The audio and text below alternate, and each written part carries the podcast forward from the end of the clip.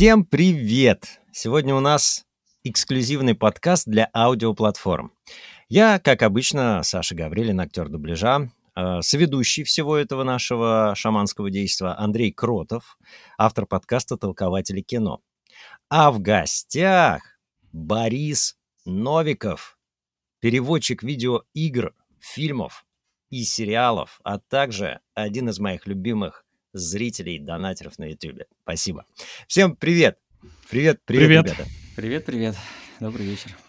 Так, ну и что? А, Значит, мы все здесь собрались. Э, Смотрите, получается вот какая штука, что мы, актеры дубляжа, жалуемся, что нас никто не видит, не знает, все такое, а, собственно, с переводчиками ситуация же ведь еще сложнее. А, О Мгм. переводчиках либо плохо, либо ничего. А, а, Мне, мне а, кажется, что зритель все-таки должен знать своих героев в лицо, по голосу, чтобы понять, насколько это сложная, я даже не знаю, работа, задача, и как вообще устроена работа переводчика, потому что зачастую и актеры дубляжа не знают, и очень сильно ругаются почему-то в первую очередь на переводчиков. Я уже так не делаю, потому что сегодня у нас подкаст с Борисом Новиком. Шутка. А, Нет, ну, когда-то были прямо вот такие, знаешь, внутри яростные чувства, потому что там ну, либо какой-то подстрочник, да, так называемый, либо много, либо мало и так далее. Но я почему-то думаю, что здесь какое-то огромное двойное дно в работе переводчика. Конечно. Вот, и мы бы хотели сегодня размять эту темочку.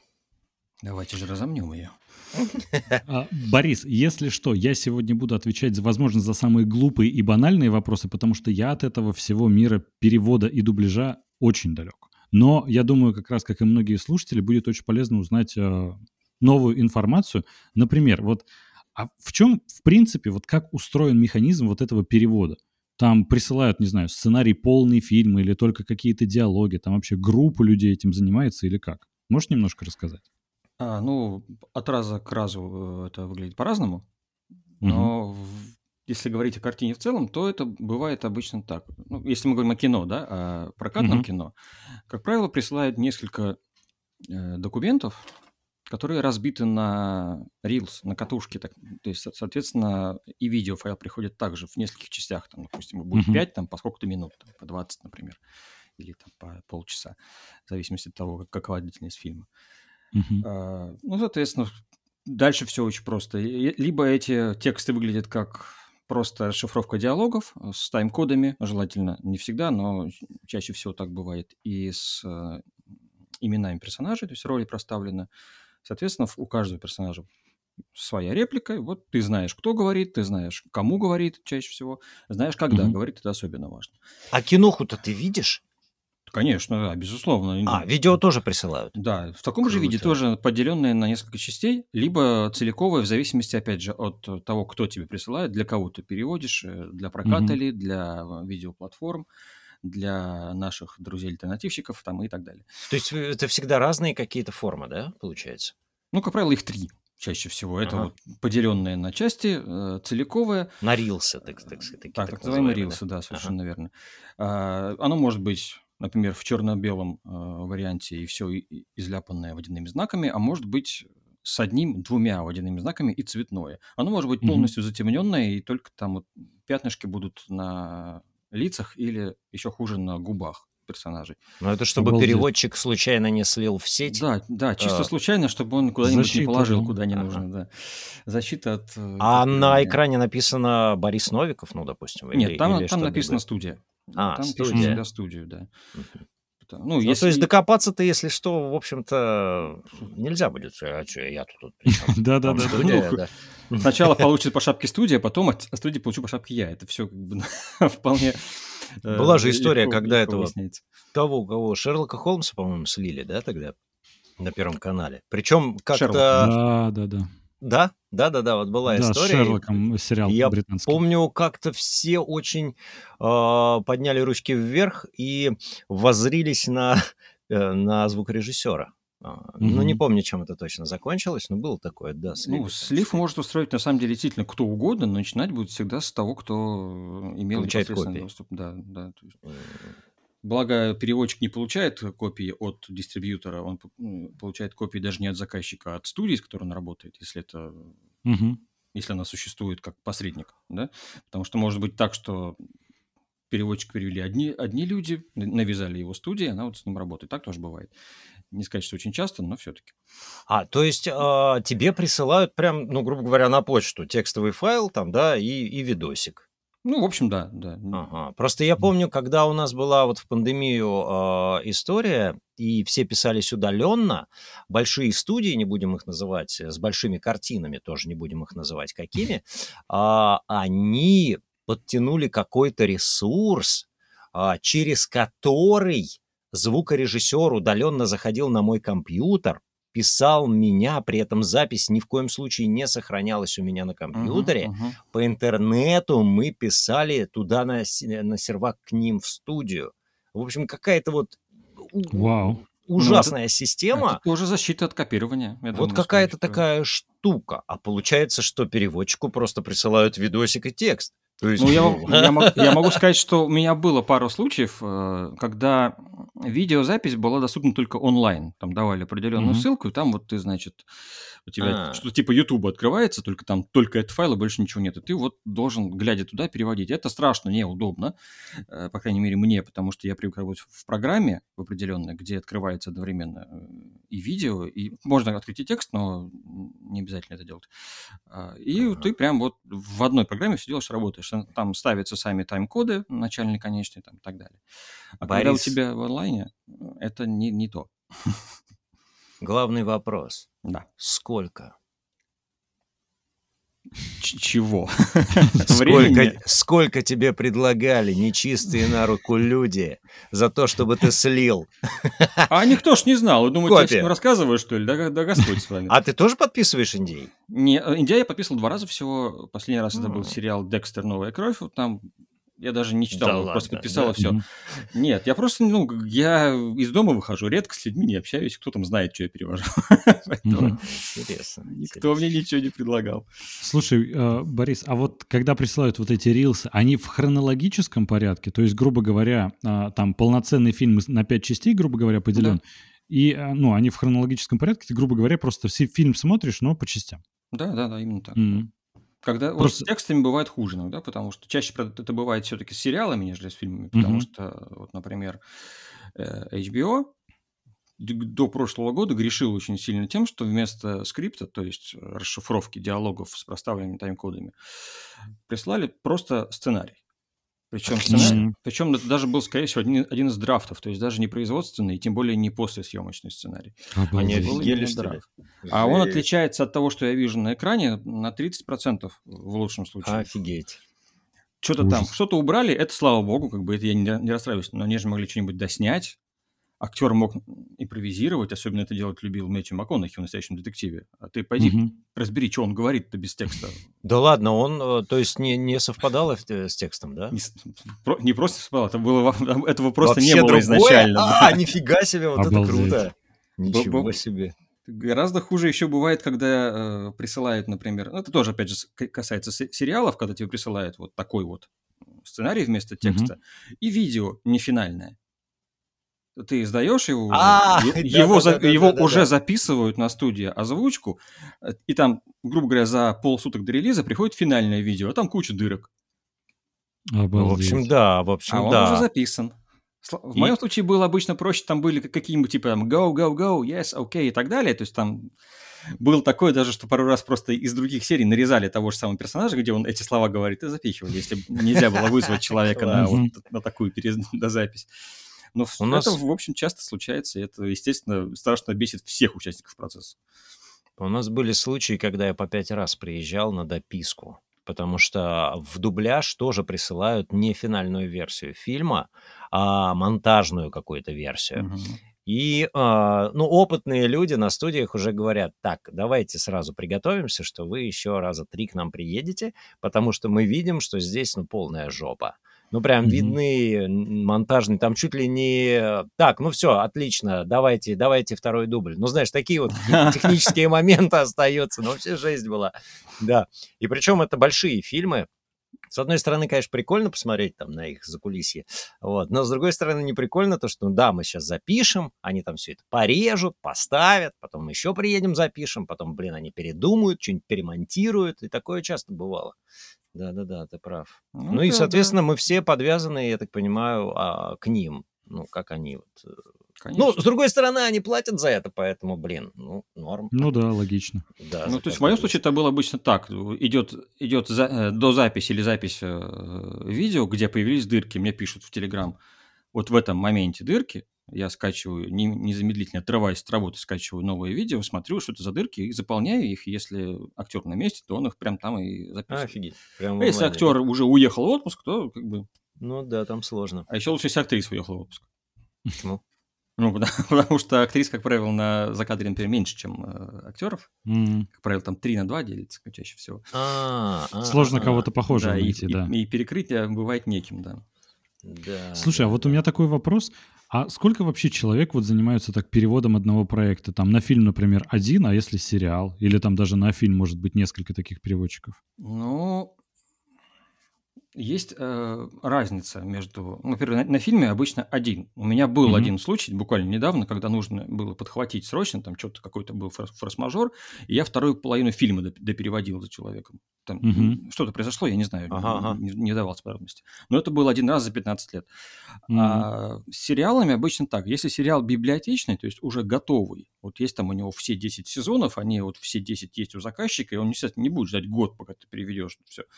И mm-hmm. там набирается команда команды переводчиков, там 3-4 человека, например, они как-то вот соединяются в рабочем чатике, там в последнее время в Телеграме делается, естественно.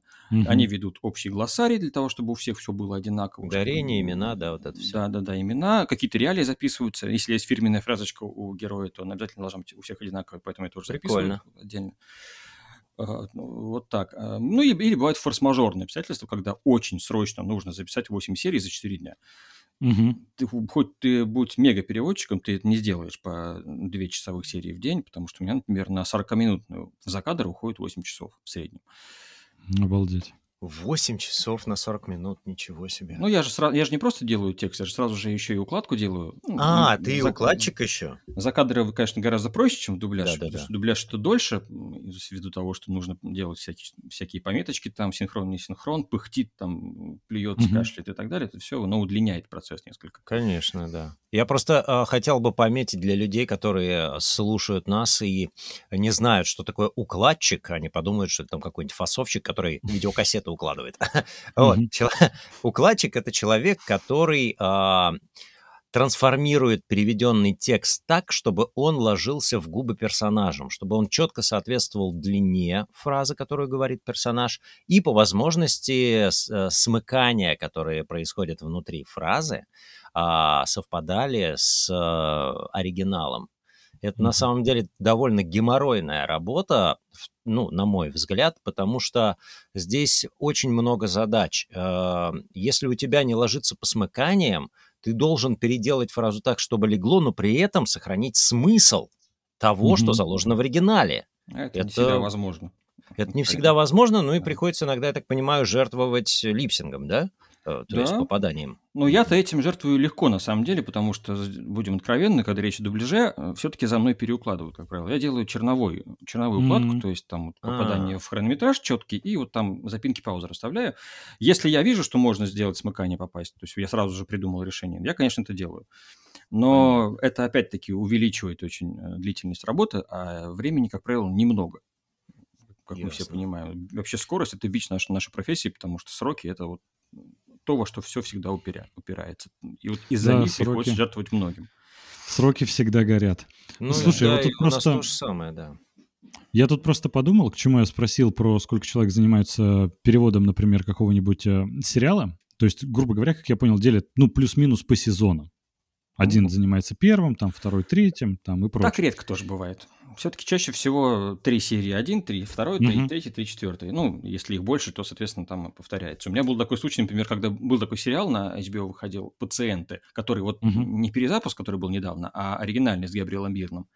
Там м, был построен так, этот сериал, что у него за сезон было пять разных пациентов или четыре разных пациента. И Мгм. серии чередовались. И у нас тогда, нас было двое, тогда нас поделили так. Мне отдали вот этого пациента, этого и этого, а мои А, коллеги прикольно. отдали этого, и этого и этого. И, мы даже не разговаривали с ней в, в процессе, потому что у нас у каждого были сва- свои сюжетные линии четкие, Да, да, да, да, да. Которые мало пересекались, там какие-то вот только вот именно самим героям какие-то вот связки получались, э, которые не влияли, в общем, на нашу работу. Поэтому так- так Вот было да, я просто как раз об этом думал. Это прикольный подход, потому что а, есть ведь случаи, например, когда переводят э, какую-нибудь иностранную книгу, Гарри Поттер, например. И там с первой книгой вообще а, жуткая история произошла. Там привлекли нескольких переводчиков, и из-за этого фамилия персонажа, грубо говоря, в одной главе по одному произносит, там, Долгопупс, следующую главу читаешь, а там Лангбаттом какой-то появился. По-моему, не с, не с первой была книга, а чуть-чуть дальше, если не ошибаюсь. Ну, По-моему, Может, там... со второй или с третьей, но это такие первые Потому части. Первую делал, по-моему, Аранский один, если не ошибаюсь. А вот Мгм. дальше, да, наверное, такое, такое было, но когда не помню с кем. с Мгм. да, в книжках такое, ничего себе. Да, ну, а да. ну, а здесь кто молодец? Здесь молодец э, редактор, точнее, его отсутствие. Мгм. Офигеть. Потому И что это только- Гарри только- Поттера? Только поэтому так происходит. Жесть. Ну, блин, с Гарри Поттером вообще странная история у нас, э, потому что фильм переведен, условно говоря, именно там одни, в книжке они другие, искаженные. Мгм. И после фильма сложно очень воспринимать. Я детям читаю Гарри Поттера, они мне, нет, папа, он не Думблдор, он Дамблдор. О, да. Ну, Да, здесь же другая профессор. проблема. Дел- Здесь проблема в том, что права на перевод, так называемый Росменовский, уже давно истекли. Да. Есть права только на перевод Марии Спивак, и использовать старый нельзя. Подожди, Ну, а Мария, только- Марина Спивак не могла, э, условно говоря, взять имена, ну, которые были в том А, переводе? ну, юридически не знаю, могла или нет, но есть, здесь вообще очень забавная история с, э, со Спивак и старым переводом Гарри Поттера, потому что когда еще в Росмене выходили вот те переводы, Мгм. естественно, они не все выходили, так сказать, когда их ждали, то есть какие-то были задержки. И в это время параллельно в интернете вел так называемый народный перевод Гарри, Поттера, Ой, который офигеть. делала Мария Спивак. И превозносили до небес именно ее перевод, а перевод Росмена всячески, так Да сказать, ладно? э, нехорошими словами покрывали. Офигеть. Прошли годы, и вдруг все стало резко наоборот. Я не очень понимаю, как, как людей головы устроены, потому что А вдруг внезапно то, что вы обожали, стало дрянью, а то, что вы ругали, стало... Ну, я так понимаю, это произошло после выхода фильма. Да Нет? не, Ну, не факт, вообще не факт. Ну, Это, я скорее думаю, да, всего, фильмы могли повлиять. Ну как? Потому что, ну, опять только же, фильм. Дамблдор, вот все эти Да. имена, когда постоянно на слуху, когда ты читаешь, и там Думблдор, ну, такой, Ну, да это какая-то да, отсебятина, да, это да. невозможно. Ну, Так может, именно может быть, да. поэтому-то, конечно, но я думаю, это было решающим, потому что, а перевод к фильму делали, э, брали от э, Росмена или там вообще другие переводчики были? Ну, я так понимаю, что вот имена собственные, топонимы и прочее брали с Росменовских, да. А, Мгм. а так, естественно, перевод, перевод был другой, потому что там другой текст все-таки в диалогах, он Другой, да, да. не совпадает на все сто процентов. Так же, как с «Властелином колец». Там вообще с ума сойдешь, какой перевод брать в таком случае.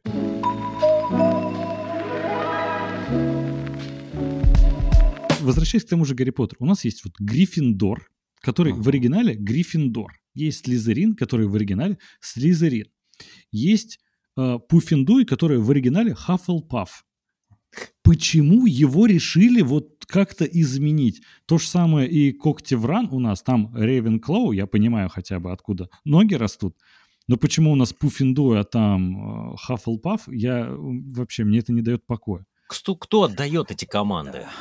Ну, я думаю, что в случае с Гарри Поттером все-таки это было творчество переводчиков. А, Но Мгм. здесь, смотрите, вот если говорить именно о факультетах Хогвартса, здесь же все довольно очевидно. Гриффиндор, мы слышим слово Грифон там все равно, Мгм. так или иначе. Слизерин, мы Так. слышим Слизняка. Поэтому как бы здесь нет необходимости переводить говорящую фамилию, грубо говоря. А вот с Хаффлпафом и Рейвенклоу, с Рейвенклоу особенно очевидно, что это переведенная фамилия. Да-да-да. Когтевран, Рейвенкло, только там переставили э, корни. Да-да-да, местами. Вот. И Хаффлпаф Паф тоже попытались так же делать. Так они же еще и поменяли из-за этого имя вот дамы, которая основала его. Она же была, по-моему, э, Хельга Хаффлпаф, а стала, по-моему, Пенелопа Пуффинду. Если... Я, я, не, я не помню точно, это было, я очень давно читал, поэтому я не помню. Нет, это, прав... это правильный подход с точки зрения сохранения вот этой вот рифмовки, да, то есть ПП, ХХ и так далее. Годрик Гриффиндор. Равена Рейвенкло. Ну да, понимаю. Да, они все, их всех так звали. Вот. Но нужно ли было переводить фамилии в принципе? Лично я считаю, что нет. У меня в этом плане очень э, позиция однозначная. Говорящие фамилии переводить нужно тогда, когда речь о э, книжках или мультиках, фильмах для очень маленьких детей. Mm-hmm. Вот прям для совсем mm-hmm. маленьких. Уровня колобок, вот э, если mm-hmm. сказка, да, там да. А во всех остальных случаях этого делать все-таки, ну, Иногда можно, но очень осторожно. Но лучше не делать этого вовсе, особенно в случае с Гарри Поттером, потому что они же растут, эти дети. Mm-hmm. Когда там, грубо говоря, десятилетний э, Невил Долгопупс, это я еще могу понять. Не думая, например, о том, что у него есть бабушка с такой же идиотской фамилией, и у него были родители с такими же идиотскими фамилиями. Но когда это 18-летний жлоб, да, Он как-то да, на долгопупса такое. мало тянет, понимаете? И на длиннопопа тоже, если уж мы вспоминали, вспоминали Марию Спивак. Поэтому я не люблю, когда переводят... Э, а в оригинале он как? Longbottom. Longbottom. Longbottom. Это причем mm-hmm. такая довольно известная это фамилия. Обыч, это обычная фамилия. Это У меня знакомый фамилия. есть такой фамилии даже. Да. да. Чего они, блин, я не знаю, офигеть. Нахрена они это вот вообще это делают? Хотя мне, Сно... мне можно попенять, попенять, потому что на самом деле я и сам иногда переводил э, говорящие фамилии, но я это делал строго в контексте комедии всегда. То есть есть такой mm-hmm. мультсериал «Крайний космос». Я прям там сразу начал зажигать, потому что там появляется, не... упоминается некто доктор Блюстин. Mm-hmm. Ну, поначалу вроде, ну, Блюстин, ну, Блюштейн какой-то там получается, что типа того, то есть, скорее всего. Но потом я смотрю в текст, а у него, фами... у него фамилия написана нестандартно, не так, как пишется по-английски фамилия Блюстин. Mm-hmm. То есть не Stain, а Stin. Именно вот, вот так. А, 6, 6 букв. Я стал думать, наверное, это как бы, ну, неспроста. И решил, что это будет доктор Синкер. А, и вот блин, это и, и меня понесло. Я там, на самом деле, очень много повеселился в таком плане. Там даже есть у меня такой персонаж, там появляется дядька, у него две бензопилы вместо рук. Во втором сезоне, по-моему, или в третьем, не помню каком. Я не помню, как его зовут в оригинале, но я его назвал Эшвилья, в честь Эша Уильямса. Да, прикольно. Ну, это контекст Слушай, комедии, он позволяет так делать, потому что, в принципе, валяешь дурака. А когда речь о чем-то более-менее серьезном, там, тот же самый, например, «Хоббит. Властелин колец», я считаю, что... Да, я знаю, что Толкин э, сам рекомендовал делать адаптацию фамилий, но он имел в виду-то все-таки не славянские языки, он говорил о романских и германских, там это работает проще. Mm-hmm. У них, грубо говоря, может быть фамилия существительная. У нас таких, я помню, две, и обе причем украинские. Помните, такой фильм был «Корея бензоколонки», там были товарищ Борщ и товарищ Лопата. А в остальных случаях это не получится. И все эти сумниксы, торбинсы и, бэбинсы даже какой-то, это какой-то суржик, какой-то э, рунглиш непонятный, и он наверное, детям это может быть удобнее или им просто наплевать, но взрослому человеку это губит атмосферу вот этой губит, малень... а детям маленькой, малень... маленькой э, Англии. Конечно. И мы из этого теряем, потому что появляются какие-то помощь Лямкинсы и прочее. Да, это забавно, конечно, но... Не в контексте. Да, да выпадает, э, выкидывает из из Канады, да, согласен. И у меня вот какой-то сейчас э, сказал по поводу языков, да, романских там и так далее. Я в этом не очень понимаю, но у меня было такое наблюдение, когда мы с театром э, ездили на гастроли в Марсель, это было давно, и там я тогда уже начал заниматься потихонечку дубляжом, и как-то сидячи в гостинице, я щелкал пультом э, телевизор и попал на фильм, который назывался «Я легенда». Наверное, вот он там не так давно вышел, и там был французский дубляж. Uh-huh. И я смотрю и не могу, ничего не могу понять. Я вижу Уилла Смита, который гадская морда говорит по-французски. Ты понимаешь, в чем магия? Я, я просто залип и смотрю. Они все говорят, сука, по-французски. Как это так получается? Почему у нас я вижу, э, да, что э, это задублировано, а там я как не всматривался, я вот ну не мог поймать их на том, что, что э, это дубляж. Ну, слушай, я могу тебе для, так сказать, равновесия предложить посмотреть сериал «Тьма» немецкий с английским дубляжом. А, да. Там у тебя я этого пробовал. ощущения не будет, я тебе Не уверяю. А почему Да. тогда это возникло с французским? Почему? Как? Каким образом? Потому что у них, так же как в Советском Союзе, есть школа дубляжа. В итальянском тоже дублируются фильмы свой Я, правда, никогда не смотрел в Понимаю. италья- в итальянском дубляже. Но я, у меня, например, было смеш- смешно очень. У меня в детстве была э, кассета с мультиком «Вторая часть Аладдина», э, «Возвращение Джафара». Мгм. Там был перевод одноголосый в виде кассеточный наш обычный. А, но я слышал оригинал, а он там, простите, французский оригинал. Ага. Там не. Аладдин, а Аладдон. Да-да-да. Во-первых, Да, это было очень секси, но это к тому, что да, действительно, это, это звучало абсолютно нормально, естественно и живо. Понимаю. Смешно, потому что ты же привык к одному, а слышишь другое, но, тем не менее, это очень хорошо лежало в персонажах. Это лежало в липсинге. Да дело не в персонаже даже, а это лежало максимально в липсинге. Понимаешь? А, ну так это другой разговор. Это же Вот я про это. Не, да дело там не в том. Я, мне сложно, э, я не очень понимаю французский менталитет, да, ну то есть, Мгм. чтобы его понять, надо там пожить и э, б- б- хоть как-то выучить плюс-минус французский язык, потому что ну, мы разные, это, это явно. Вот. И э, какие-то их интонации, я их не могу расшифровать, условно говоря, Ну, правильно. это понятно, да. да, конечно. поэтому я говорю исключительно про липсинг. Если про липсинг, то, э, ну, насчет как совпадают французский с английским, я, я не очень, честно говоря, себе представляю. Но, например, если говорить о, о английском и немецком, это языковые, э, это оба языка германские. Так. По- Поэтому и у них, в принципе, довольно схожая э, система языка. То есть, э, конечно, То у есть немцев это там- зависит от какой-то системы, да? Да, да, да. получается. И от- в том числе и от фонетики, на самом деле, от преобладающего числа, например, гласных, каких, каких, Ага. больше, да, или, или согласных и так далее. То есть это просто, э, это в принципе немножечко проще, чем у нас.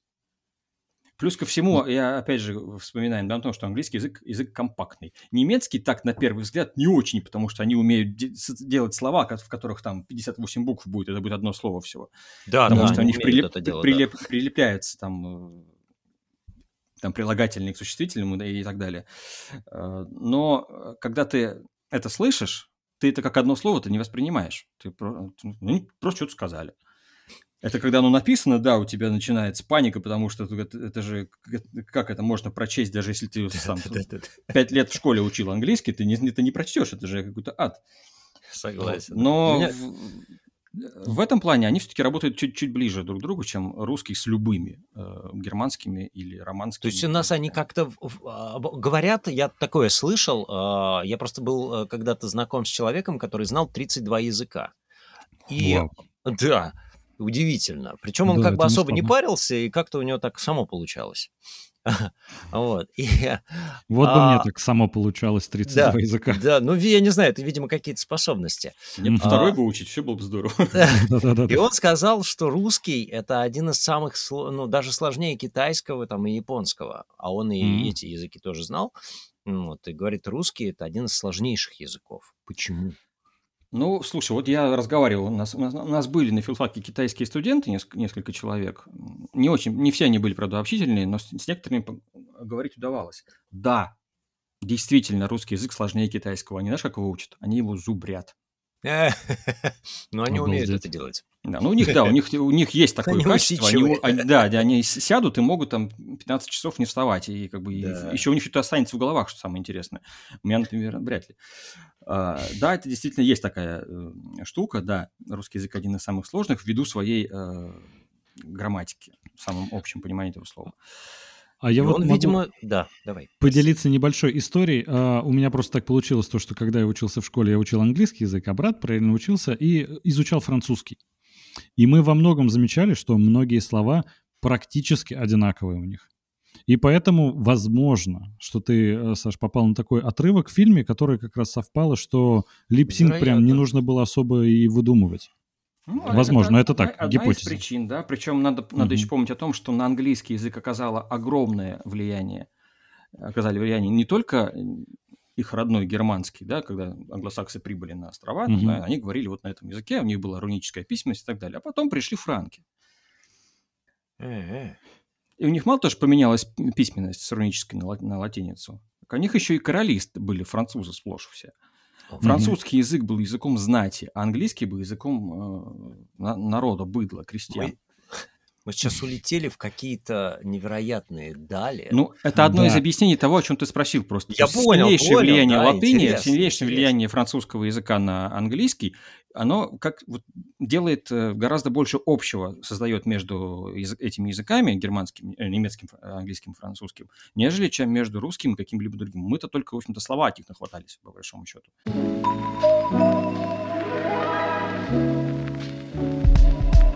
Я вот хотел бы плавно перевести тему, э, как раз к такой более веселой. А, Борис, смотри, просто мы с тобой немножко это обсудили еще до записи. а, Переводы, локализации самих фильмов, названий. И тут возникает, конечно, просто какая-то чудесная плеяда названий, которые там не нужно было в липсинг попадать, ничего такого. А, Пример, там, один из известных, это «Крепкий орешек», который «Die Hard» в оригинале.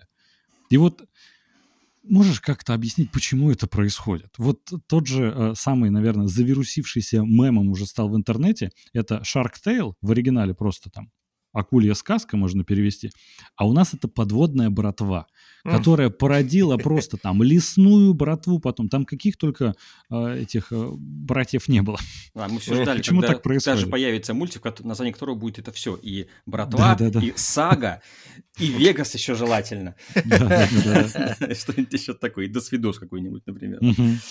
Э, Ну, во-первых, я бы хотел э, в защиту крепкого орешка сказать, что это на самом деле очень хороший пример локализации, потому что э, само по себе понятие die hard, оно довольно широкое, оно, его Мгм. можно очень по-разному переводить. И э, действительно крепкий орешек, то есть тут кого- как этот Борис Бритва или кто кто там был, не помню, в- у Ричи, которого хрен попадешь.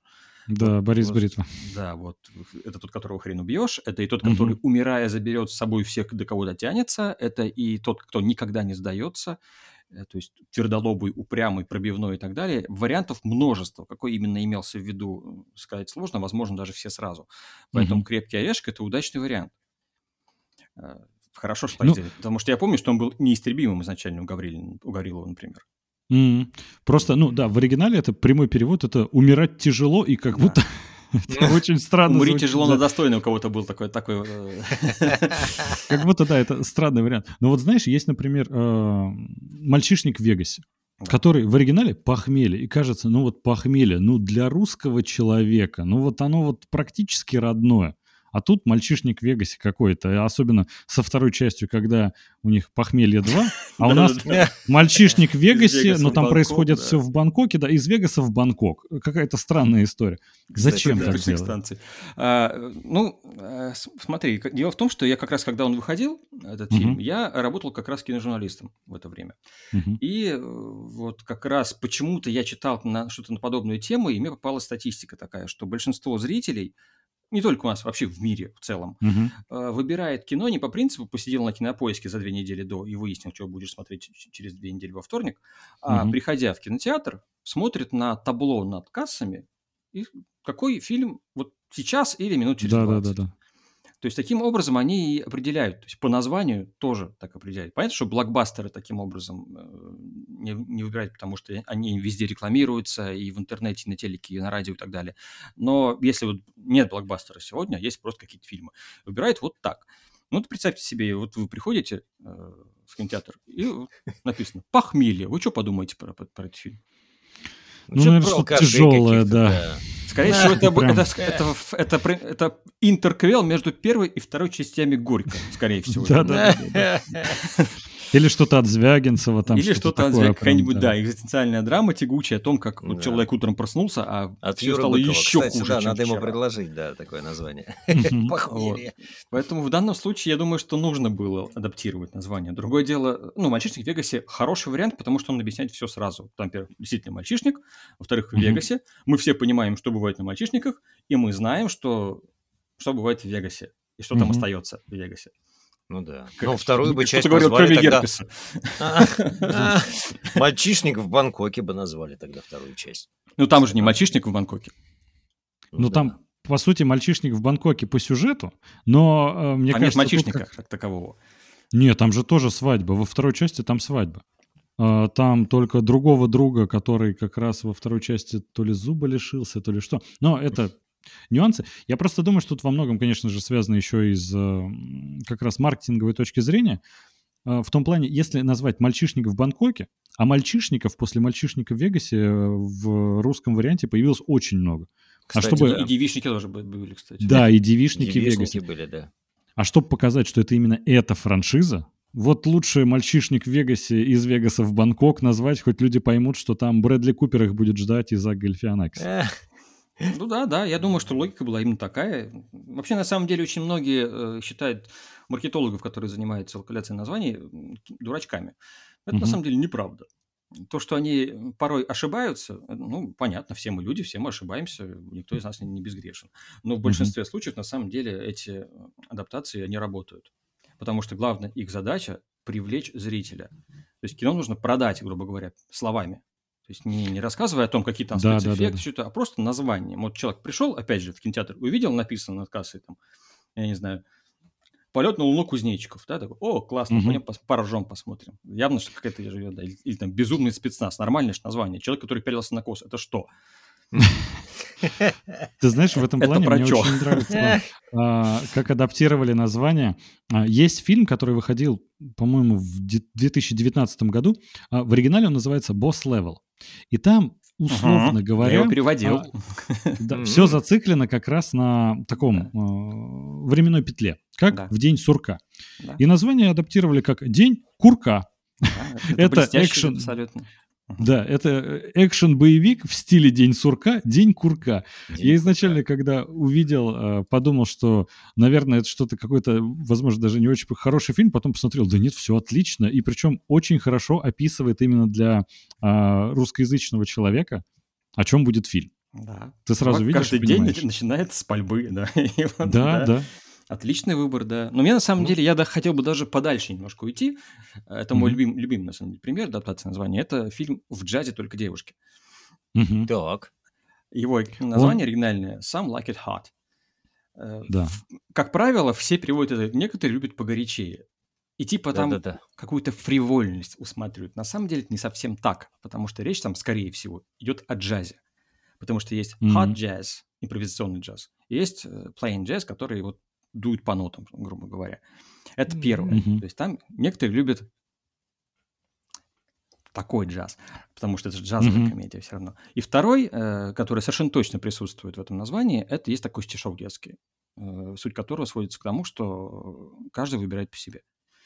То есть там кто-то mm. там любит, кто-то там... Я не помню, к сожалению, я сейчас не, не повторю сам текст, он там «Some like it hot, some like it cold, some like it nine days old». Это про кашу. Mm-hmm. По-моему, овсяную или гороховую, не помню про что.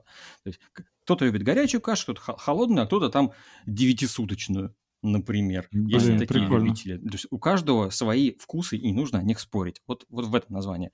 Но мы пока, я уверяю, ну, нельзя было придумать название, которое это все бы вместило на русском языке, еще и было бы понятным и звучным, и запоминающимся. В «Джазе только девушки» говорит об этом фильме на самом деле все, да еще и иронизирует при этом. Угу. Поэтому, по-моему, да, это, да, по-моему, это да. великолепное название, одно из лучших вообще адаптированных названий в истории угу. нашего проката, и советского, и российского.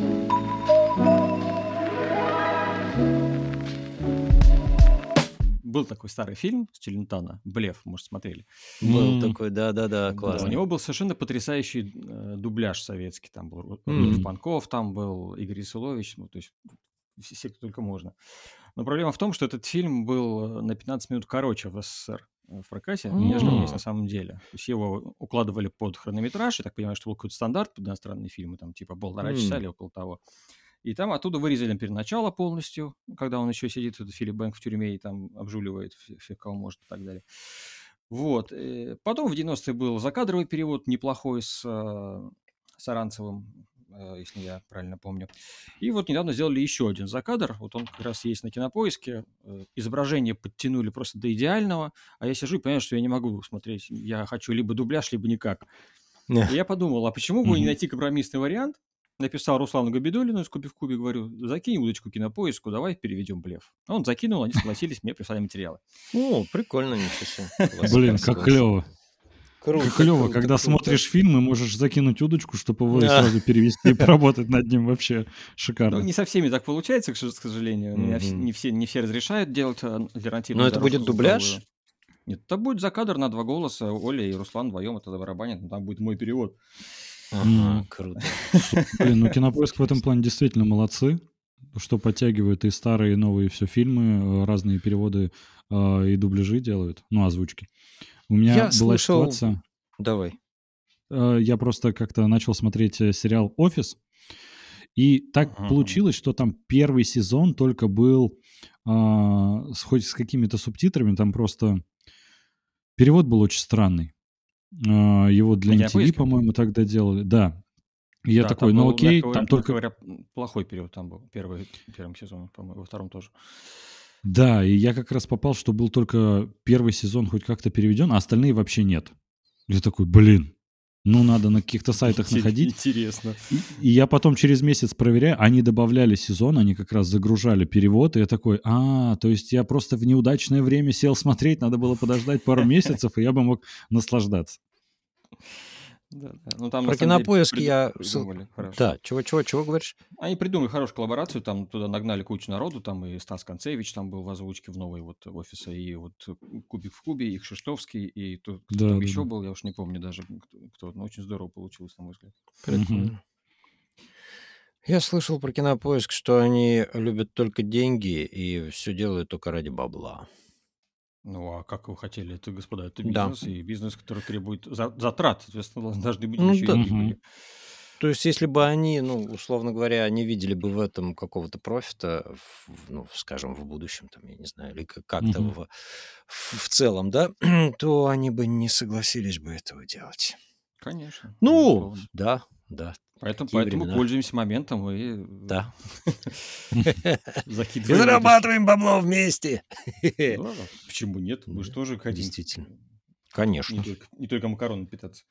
Да. Вот Блин, конечно, удивительная ситуация сейчас происходит с кинопоиском в том плане, что а, там а, новый главный редактор появился, Вадим Елистратов, он был раньше главным редактором ДТФ, и мы с ним записывали выпуск подкаста пару недель назад, обсуждали там итоги Оскара, все прочее.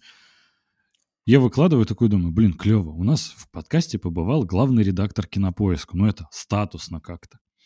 Все Так. комментарии негативные из-за того, что к Вадиму Елистратову очень скептическое отношение. Он начал вводить игровую рубрику в самом кинопоиске. То есть там какие игры вышли новые, во что можно поиграть, и все такие, блин, а он раньше в прошлом игровой журналист. Все такие, он М. убивает кинопоиск, зачем вы его позвали? Я такой, господи, мы обсуждали Оскар, причем тут вообще игры? Ну, то есть обсуждение это хорошее, всем плевать, все просто, этот человек уничтожит кинопоиск наш родимый, какой-то Ну, дай Получилось обратное. Кинопоиск убивает Интересно. уже последние года четыре, причем все, начиная с, с самого Яндекса. Ну, судя по комментариям, по, крайней- по крайней мере. Ой, да, да, Недовольны да. все и всеми, поэтому тут Ничего себе. Не Да там со времен они редизайн когда-то решили сделать, потому что у них очень э, старый дизайн был сайта. И там просто чуть ли не акции Яндекса рухнули, потому что святой кинопоиск тронули, ему решили там пару кнопок изменить, все. Все начали отписываться масса. Да, Ужас. там, Класс. была какая-то, там была жуткая совершенно суета по этому поводу, да, я очень хорошо помню Мгм. этот период.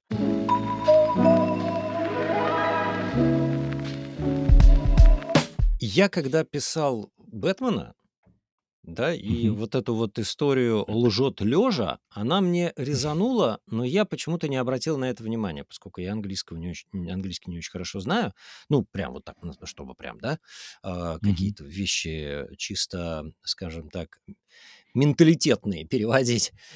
Мгм. но сама фраза показалась мне очень корявой. Лжет лежа. Я не знаю, что это, типа он стихами хотел сказать или типа поговорка такая. Ну, что за поговорка? Я никогда такой не слышал. Лжет лежа, да, ну какая-то херь.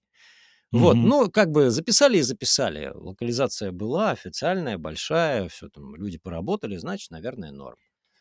Вот, и потом один мой знакомый товарищ, э, переводчик, на мой взгляд, очень хороший, а, как раз вот про эту историю тоже мне рассказал, и тогда до меня дошло. И я понял, какой же зашквар произошел э, на самом деле в таком большом фильме в официальной версии. Ну, Мгм. потому что это как бы как поговорка у нас. Э, Врет не краснее, да, Мгм. условно, а, либо врет не, э, врет не моргая. Это все можно, в принципе, отнести к трупу. Да, он лежит Мгм. с открытыми глазами, врет не моргая. значит, он труп, да? Либо Мгм. врет не краснее. Ну, какой труп покраснее? Ну, условно. Да, И да, да. это бы тогда было бы правильно в плане локализации. Почему такое происходит? Ну, конкретно в этом случае, мне кажется, все-таки там пытались попасть еще и в укладку, потому что он говорит короткую фразу «he lies still», все еще врет. И при этом э, лежит Ну, врет не одновре- краснее. одновременно. Нет, я имею в Тоже виду два прямой, я имею в виду слова. прямой, пере- прямой перевод. Мгм. То есть там Ну, коротенькая э, фраза. И... подожди, но это какой-то их, а, какой-то их термин, какая-то их а, поговорка условно? Нет, это игра слов просто. Это просто, Просто игра игра слов. слов. Про- он лежит э, э, неподвижно, и он по-прежнему врет. То есть Мгм. она переводится и так, и так, эта фраза. Слушай, вот, Почему Борис, лежит, а э, часто лежа, возникает... похоже, это просто по- попытка какое-то созвучие создать, вот и все. То есть Мгм. не нашли более подходящего выхода из ситуации и вышли вот так вот. То есть придумали там какую-то вот звуковую такую игру на фонетике основанную.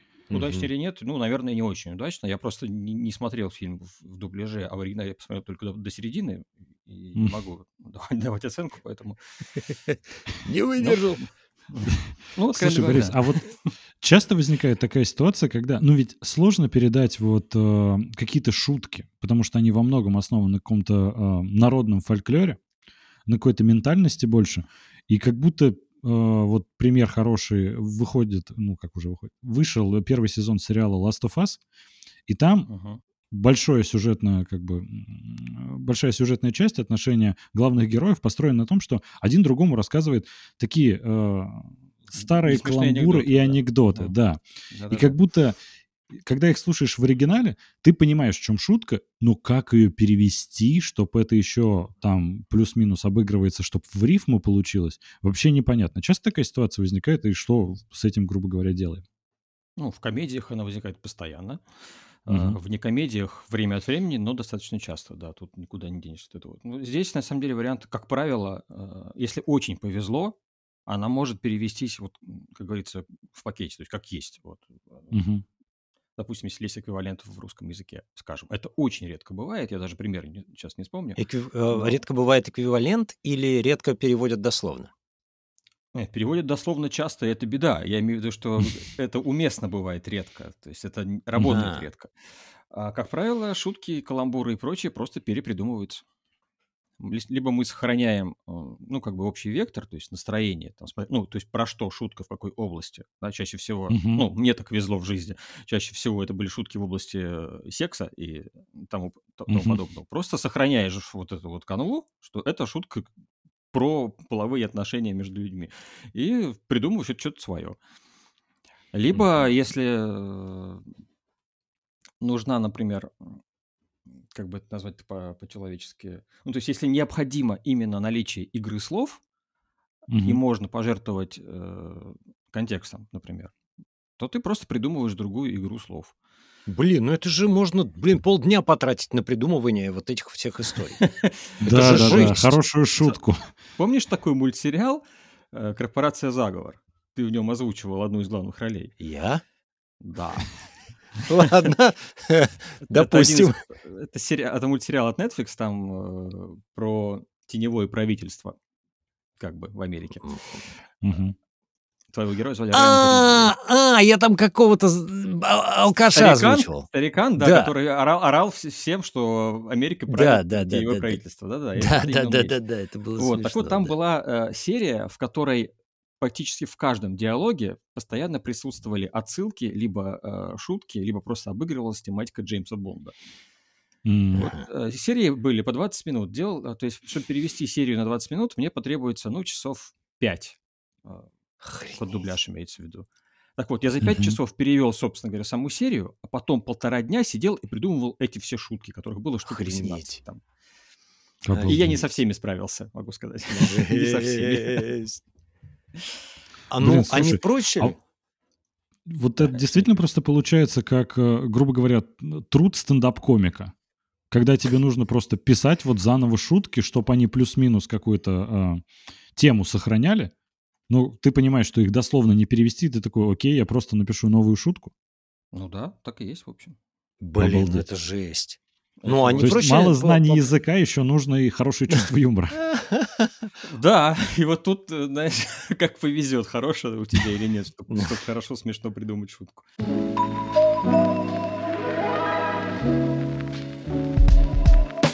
В некоторых проектах заказчик специально внедряет какие-то именно русистские, как это ты говоришь, да, шутки, а, обру- обру- обру- обруш- обрушенные, обрусенные.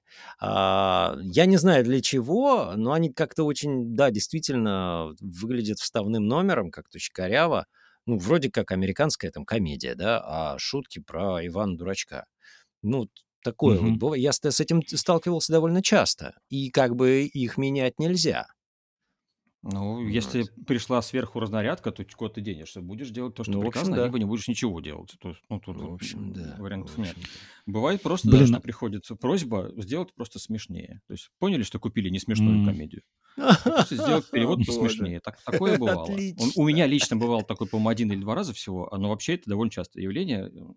Отсюда, например, появляются э, авторские переводы э, фильмов, типа, например, Бочарова приглашают, приглашали Ли. Сейчас, наверное, уже нет, я так думаю, чтобы он сделал просто смешной текст. То есть э, он, он и сам перевести может, поскольку владеет языком, и сделать смешно тоже может. Бочаров кому это как. который в этом... В... Андрей Бочаров, э, 30 квадратных метра, УСП студия, вот это все, да. Да, да, да, да, да, смешной такой. Да, Задрота такого играет там, да? Мгм. Да, все, Он же, он же понял. А делал... он переводчик, да? Ну, я так понимаю, что он этим, видимо, как хобби занимается. Потому что я помню еще ролики про уличную магию Дэвида Блейна, которые он переводил и озвучивал сам. Мгм. А, вот эти да? все в рот мне ноги, раскукушь меня обратно и так далее. Это все, это все его на самом деле. Ну, по крайней мере, я от него Обалдеть. их услышал. Может быть, это не он их придумал, может быть, как и я, подхватывает в жизни такие выражения. Да-да-да. Но да, это он. И у него получается сильно смешно, поэтому разумный подход, если нужно действительно прям усмешнить текст хорошенечко. Ну, Как-то вот раз не- даже было, что он мой текст усмешнял. Ну, точнее, не то, что усмешнял, просто потом решили, что нужно сделать смешнее, и то, что переводил я до этого, заново перевел э, Бочаров, там от меня осталось имя одного персонажа, который я придумал. Охренеть. Мгм. Вот это Ну, и жестко. тут как- там не было никаких претензий, то есть просто вот решили кон- концепцию немножко поменять. Поэтому Да-да-да-да. не в обиде, как говорится, никто.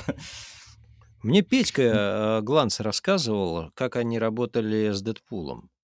Они М. сидели прямо вот на, на записи и придумывали шутки. Придумывали все эти выражения, потому что, говорит, то, что нам перевели, это был такой трэш. И вот они просто там, ну, условно говоря, был подстрочник, вот дословно переведенные э, шутки, которые при прочтении не смешные и не работают, Мгм. так как они работают в оригинале. Он же тоже переводчик вроде как, да? А, Ну, э, ну, да, если со старая знанием школа, так английского. сказать. Мгм, Ну, старая наверное. школа, так сказать. То есть он был тот сам был вот ВХ- ВХСный переводчик по- А, позднего- да? поздних времен, да. А, ну вот. И вот он прямо они сидели, говорит, и прямо на записи все переделывали, пере- пере- пере- переписывали. Ну, это, с одной Вот. стороны, один из худших вариантов, когда приходится устраивать мозгов- мозговую штурму на работе, что называется. А с другой стороны, порой именно так рождаются очень хорошие штуки. Ну, может Поэтому быть, да, тут может быть. Вот да, есть Понятно. на самом деле хороший пример, ведь э, перевод и озвучка от э, студии Кураж Бомбей, когда начал просто сам человек, просто, ну, как Денис его зовут, э, просто для своей мамы, которой понравился сериал «Теория большого взрыва», переводить и озвучивать серии, и вот адаптировал там всякие базинга, которые в оригинале э, сложно вообще переводимое слово, и он такой бугагашенька. И это настолько ушло в народ. Стало просто Бугагашенька это практически действительно действительно... неплохо, фа- да. Но, но при этом Да. именно Денис Колесников виновен в появлении сырников тети Глаши. Это вот возвращаясь к русизму. Такие сырники тети Глаши, тем более, что Cheesecake Factory – это, по-моему, реально существующая сеть кафе-кондитерских в Америке. Ну, я думаю, Вот чистой еще воды Ну, стёб это, просто. ну да, он, то есть, это, как, это он же просто говорит, творил, что по версии Кураж, Кураж Бомбей. Да, да, да, он- да, да, да. он не, он не скрывает, что это как бы его такая вот творческая отсебятина. Да-да-да. Мгм. Народу нравится, чё- чё- народ Вот интересно, конечно, когда сердцем. а, получаются такие варианты, как вот, например, а, Джон Уик сейчас, вот, который вышел в прокат и просто разнес а, всех и вся в пух и прах. В третьем фильме там есть замечательная сцена, когда он а, подходит к какой-то своей старой знакомой, с которой зритель раньше не был знаком по сюжету, и говорит то, что я же на самом деле белорус, меня зовут Джордани Иванович, я из твоего племени белорусов. Ну, то есть и тут как-то... Какое белорусское имя-то, боже мой. Да, тут никого не коробило. На этапе перевода, на этапе дубляжа, когда, ну, это просто звучит ужасно ведь. Э, ну, тупо, да. На слух русскоязычному человеку это только смех может вызывать. Ну, почему не, не коробил? Откуда же мы знаем? Возможно, были даже обращения, вот кто там снимал, и, и Lionsgate, по-моему, да, это, этот фильм делает. Может быть, были Ой, туда обращения по этому поводу, им сказали, нет, не надо ничего трогать. Что ты с этим сделаешь? Жесть. Да, да, да, возможно. Но при условии еще вот эта фраза «я из твоего племени белорусов», ну, да, да, у нас не племена. А что было в оригинале, опять же? Может, он сказал tribe, например. И, вот, может, это намеренно. Так он, может, и сказал так, просто они же ведь вообще не в материале порой понимаешь? Да, да, да. Вот такое, да. Ты понимаешь, какая штука? Я даже вот смотрю э, новости какие-то американские. У них угу. вообще, они своей жизнью живут, и вообще да пизды, что происходит где-то там, где-то очень далеко, вот просто срать, вот правда, угу. да, если да. у нас там все понятно, чем забито, им вот где-то там на последней странице, в самом низу, там что-то где-то там что-то, и все. А у них же там, бляха, выборы, выборы. Этот самый, этого посадили, туда этого обокрали, и это дети там стреляют, туда-сюда, понимаешь? У них там жизнь кипит, им вообще срать.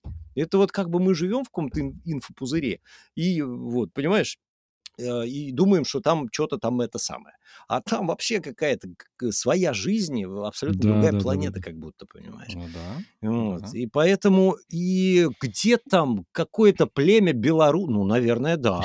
Ну, медведи же ходят в этом, в Александровском саду.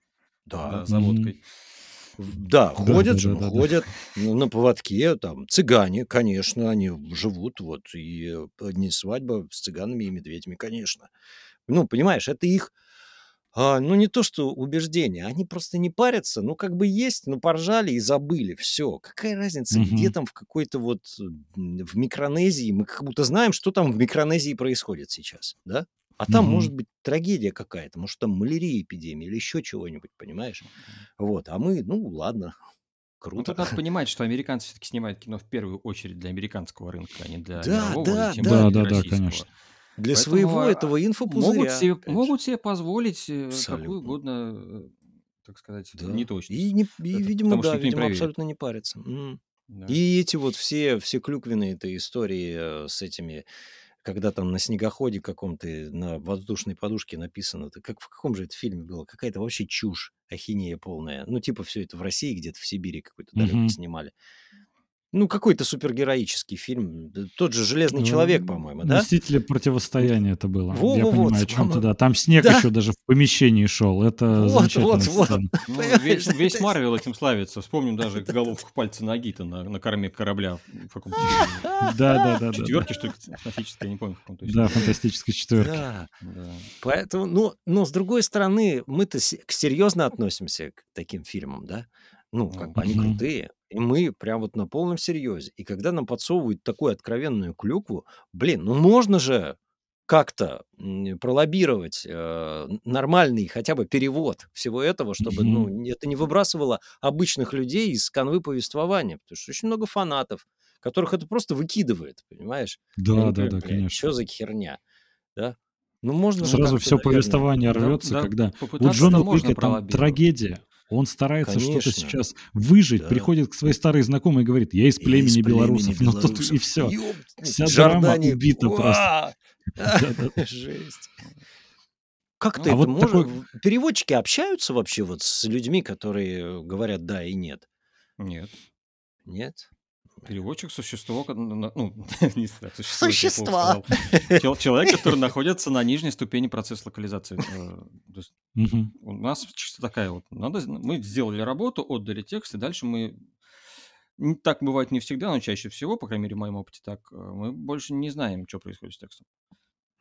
Когда mm-hmm. есть хороший, прям вот вдумчивый э, редактор, работающий по правилам, то он, как правило, присылает переводчику текст со своими правками – и uh-huh. переводчик их, собственно, вносит туда. Э, но в последнее время ну, тут дело даже не в том, что редакторы плохие, а в том, что просто времени на это не хватает. Если нужно что-то править, редакторы правят сами. Не всегда удачно, естественно, не всегда понимая замысел переводчика, может быть, он имел в виду что-то что конкретное, когда вот так именно перевел, а, а не по-другому. Мгм. Ну, вот, То есть, грубо говоря, спрашивает. Нет. если на примере вот Джона Уика разобраться, а, там единственное, э, что мог сделать переводчик, это обратиться к своему редактору и сказать то, что, блин, ну это, давай я попробую это изменить, да, и получить просто Да, да или нет да. в ответ. У Мгм. меня был Да, как раз да. именно такой случай, был такой сериал довольно забавный, назывался он «Ответный удар». Это HBO, по-моему, делал с кем-то вместе, с какой-то британской, по-моему, Мгм. э, организацией. Вот как раз в том сезоне, в котором я начал его переводить, пое- э, появился нек- некий м, э, белорусский, кстати, опять-таки, олигарх, которого звали, не поверите как, его звали Милыч, Милош Борисович. Причем Борисович фамилия, это не отчество. Ну, у Да, них, да, очень постоянно. Я говорю, давайте он будет хотя бы Борисевичем. Сербские Борисевич. Не, Милоши там, Милоши Белоруссии встречаются, это я точно знаю. Да? А, Да, да, да. А, а вот, ну, Ну, фамилия это должна быть польское белорусская. влияние, наверное, какое-то. Да, скорее всего, да. Я спросил, давайте я, я сделаю его хотя бы Борисевичем, потому что ну, нормальная белорусская фамилия Борисевич. Да. Ну, окей, давайте Мгм. дальше. Появляется капитан ФСБ по имени Катрина Заркова. Заркова фамилия у нас такая есть, я проверял. Пацан, я Ага. всегда Мгм. проверяю, прежде чем. Но с Катриной я даже не спрашивал, сказал, она будет Катериной, и я, не- я настаиваю на этом. Никто не спорил, сделали Катериной, все хорошо. Даже в какой-то момент она побывала у меня Катей, хотя там э, такие формы э, имен не, не. Катюша. Да. Ну, это там сразу отсылки. да.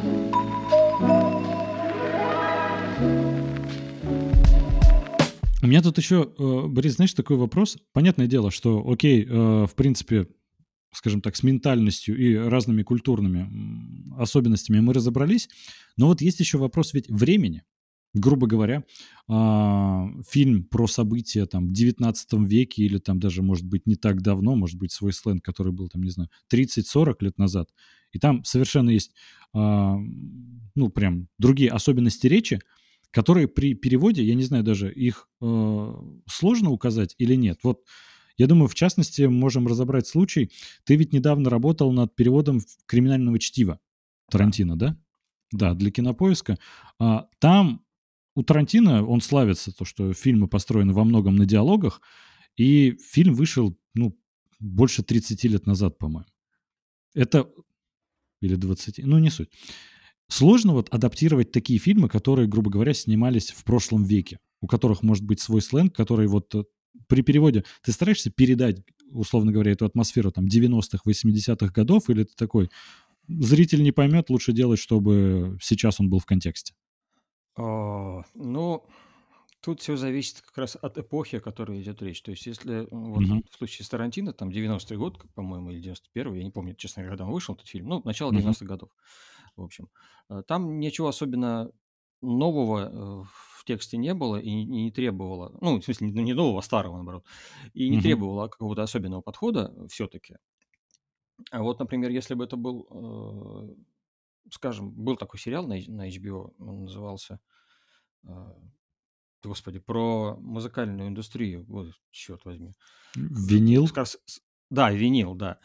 Вот там, скорее всего, потребовались выражения типа там шузы, пласты Мгм. и так далее. То есть то, то, как, э, ну, хотя бы у нас, да, говорили, э, вот как раз те самые стиляги, да, условно, условно говоря, Да, да, стиляги, да, те, да. которые вот тяготели к западному притворному влиянию, там, да, и так далее.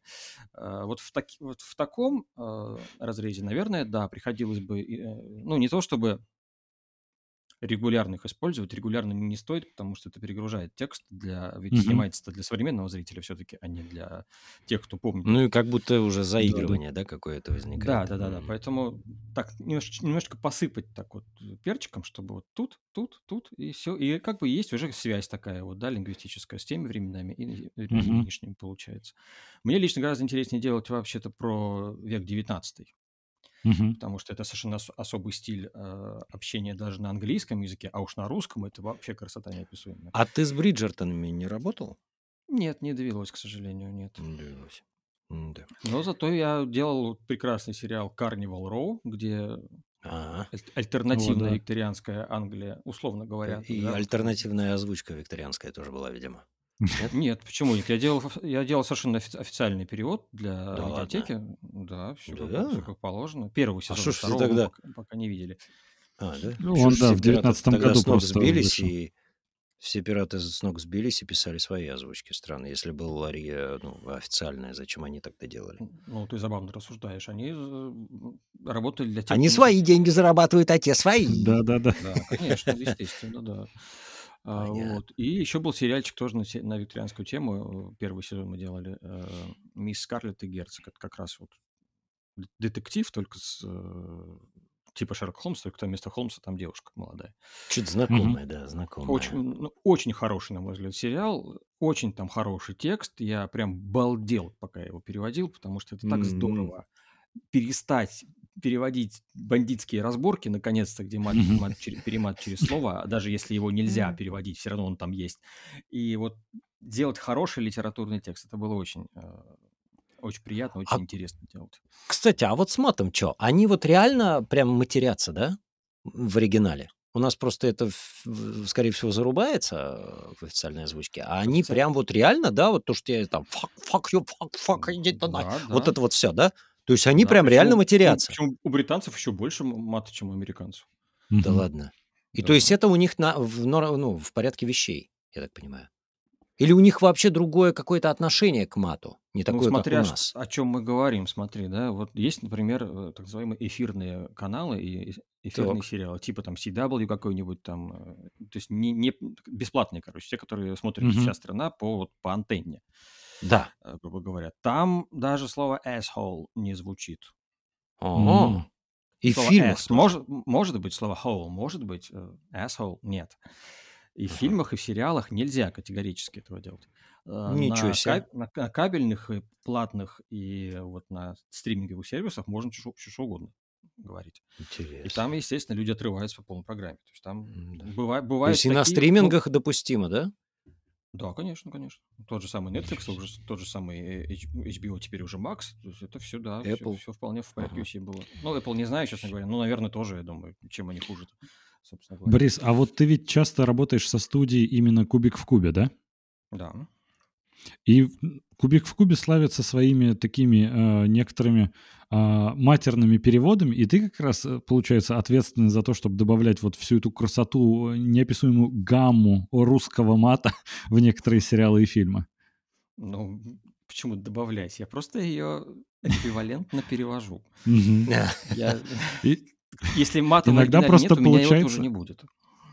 Иногда просто получается прям мое почтение. Некоторые вот именно переводы кубик в кубе смотрю, потому что, ну вот там э, как будто какую-то ситуацию плохую вот прям детально так передают, что я его вот чисто понимаю э, по описанию одного из героев вот настолько яро. И от меня спасибо, и от других переводчиков тоже спасибо. Мы стараемся.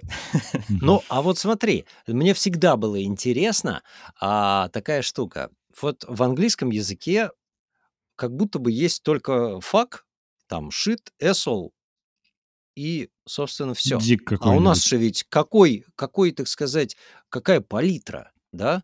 Ну, всяких разных вариантов. Или у них тоже есть такое, и мы просто, я как человек не плотно не знающий английского, а, не знающий плотно английского, а, просто не считываю это. Или у них действительно есть э, слово «фак» условно, но произнесенное с разными эмоциями, и оно всегда означает что-то разное. Или да, нет? именно так. Именно так да? есть, да. Я люблю очень делать такое обобщение, а, максимально упрощенное, то есть любой специалист со мной поспорит, естественно, и будет прав, но я люблю именно вот этот э, упрощенный вариант. Если русский язык – это язык слов, угу. потому что мы конструируем слова из э, разных частей, скажем так, угу. то английский – это язык смыслов. То есть там одно, одно и то же слово может иметь 7-8 э, разных смыслов, да вообще не пересекающихся даже, легко абсолютно. Я вам больше скажу, вот есть такой замечательный э, сайт, которым все переводчики пользуются, называется Urban Dictionary. Uh-huh, Это uh-huh. словарь городского сленга, сам в широком понимании. Так вот, невозможно, мне кажется, в английском не найти ни одного слова, которое бы вот в городском сленге не было бы свя- связано с сексом, наркотиками, э, извращенным сексом и тяжелыми наркотиками. При том, что в в иных контекстах слово будет совершенно нейтральное, обозначающее, типа, он пошел за хлебушком. То есть все зависит от Обалдеть. контекста. Да? От контекста Да. и, наверное, эмоций и вот этих вот, да, подтекстов каких-то. Да, да, совершенно. Ну, и, от Интересно, интересно. говорящего тоже, потому что есть такое понятие, как речевая характеристика персонажа, там тоже, в общем, нужно учитывать. Мгм. Он способен выражаться вот так вот трехэтажно? Или все-таки Да-да-да-да-да. он неумело материться, потому что вырвался из-под крыла строгой бабушки, То есть, то есть говоря. факт, сказанный э, каким-нибудь графом, и факт, сказанный бомжем из подворотни, это два разных фака. По большому счету, да. Даже Мне когда они сказаны- Это бывает проблемой, потому что если, когда граф говорит факт, ты сидишь и чешешь репу, как же это перевести-то? Ну, то есть перевести легко Ага, на самом ага. деле. Тут дальше будет задача актера, так сказать, по-пушкински матюгнуться. Потому что Пушкин же тоже и интересно. писал матерные стишки, они не кажутся Ну, понимаешь, нам у нас мерзкими же и ведь- вульгарными. В, в, так сказать, в набор актерских навыков входят э, тоже разные подтексты и эмоции. Мы, условно говоря, фразой «я тебя люблю» можем и нахер послать, и в любви признаться, да, дословно, и э, позаигрывать, и отвергнуть, и, я не знаю, да все что угодно, да? Просто как это Мгм. сказать? Но у нас, как это сказать, да даже вот а, пошел ты на нахуй, да, условно, пошел ты нахуй. Это, этим тоже можно и в любви признаться. Да? Конечно, да. И у них тоже, Но- я тебе уверяю. Да? Да, у них тоже так, так, так же работает все это. Просто они их слов М. гораздо меньше потратили.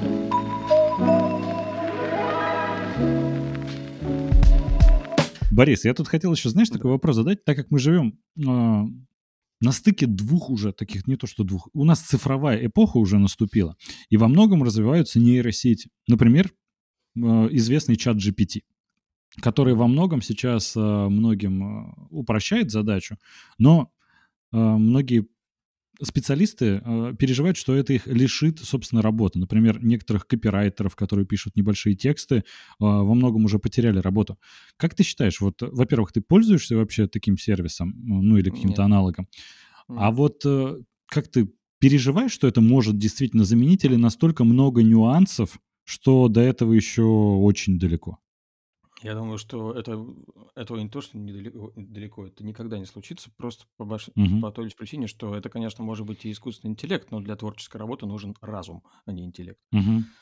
А искусственный разум — это, в общем, химера, по большому счету. Э, И что писатели, что переводчики, что... Кто, кто еще? Э, Поэты особенно, кстати. Ну, художники, да. там. Мгм. Мгм. Художники, да. все то, что требует э, сиюминутного принятия решения, грубо говоря, Мгм. как высказаться, как построить фразу, исход- ис- исходя из того, что у тебя в голове. Тут никакой э, чат GPT не с этим не справится. Это абс- чисто творческая работа, она абсолютно индивидуальная э, и всегда уникальная. Поэтому нет, я не вижу причин для опасений в в нашем случае. Мгм. Ну, я думаю, что какая-то дешманская работа, да, какие-то технические переводы, наверное, можно, э, так Ну, сказать. грубо говоря, черновой, Так чтобы это проще ну, было э, потом его это- подправить. Это и так существует. э, Были же сис- системы типа Традос, ну, до сих пор, наверное, есть, я думаю, типа Традос, Мгм. которые э, массивы текста м, однотипного, грубо, Переводят, да? грубо говоря, могут, могут переводить. Да. Там, конечно, тоже сидит человек и э, работает с ним, но работает Мгм. совсем не, не та, что сидеть с открытым текстом вот там, в планшете и фигачить его перевод в- компьютер Мгм. это другого типа даже работа. То есть это не то, что хуже-лучше, это просто две разные совершенно работы. Мне как-то приходилось э, обучаться этому самому Традосу. Я понял, что мне это глубоко неинтересно, именно потому что там нет творчества, это работа в большей степени механическая. Но нужная, потому что вот то, где я этому обучался, там делали переводы инс- инструкций э, как Мгм. на Да, да, русский да, да, да. язык, так и с русского на все остальные. То есть там такая толстенькая книжечка, э, эти инструкции к какому-нибудь прибору, и там Мгм. на 20 языках. Эти, эти, э, эти тексты должны быть одинаковыми. То есть там не должно быть расхождений в там, терминологии, там, так далее, так далее. Вот для таких вещей Традос при- применялся. Я думаю, что это, вот, чат GPT, это, наверное, ну, типа чат GPT, это следующий виток развития Да-да-да. подобных программ. Они нужны, они полезны. Я не Я думаю, на что они прям- самом деле, действительно, что они скорее полезны, потому что актерам дубляжа тоже задают такие вопросы, а вот вас заменят, да? А, Да-да-да. я просто думаю, что на самом деле это благословение. Почему? Потому что всю дешманскую работу смогут взять на себя вот эти роботы, да? Мгм. И мы как бы будем заниматься тому, чему нас учили, и э, то, от чего мы получаем действительно удовольствие. А если мы получаем от этого удовольствие, то от этого удовольствие получают все остальные. Те, кто это слушают и смотрят там и так далее. Потому что э, связка актер плюс персонаж работает для восприятия только тогда, когда э, актеру нравится то, что он делает. Если он это выполняет как рутинный труд, да, вот, ну, я не знаю, Условно я сидел, TLC, херачил вот по 15 часов в неделю. Да, угу. и все, это превратилось в рутину. Я развлекал уже себя как мог. Да? Угу. И, наверное, именно поэтому все мне, блин, ты так круто озвучиваешь. Я говорю, идите нахер. Это вот, ну, просто срать. Я, да, я, я это круто озвучивал, потому что я уже тупо стебался над ними всеми. Понимаешь? Угу. Они там что-то на серьезных щах вещают, а я не могу уже это писать. Это такой мусор, это такой хлам. Понимаешь? Вот, и на самом деле, если бы это делал робот, то, наверное, я был бы где-то в глубине души немного сча- счастлив. Потому что, ну, ну правда, вот... это жесть. Я, я вот думаю, тоже думаю, что... робот бы смог это сделать так же хорошо, как ты, например. Не, ну, тут, понимаешь, да, почему это смотрелось? Потому что мне, э, я искал для себя какую, хоть какую-то радость потому что я не могу делать плохо, ну, физически я этого не могу делать, да, вот, и когда и мне становится а, когда на меня накатывают рвотные позывы, и мне э, хочется от этого сбежать, мне нужно себя пересиливать, потому что я согласился, и нужно придумывать для себя свои собственные актерские костыли, чтобы я смог полюбить то, что я делаю.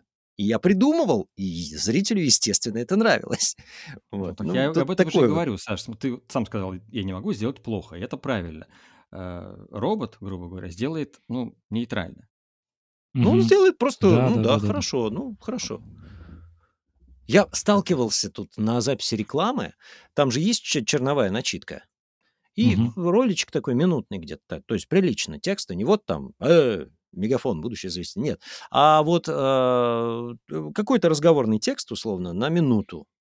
И записан черновой текст. Я слушаю, ну, парень какой-то читает, и очень чисто, хорошо читает. Ну, как бы ровно, но вот. И потом мне говорят, что это робот. Я говорю, в смысле? Mm-hmm.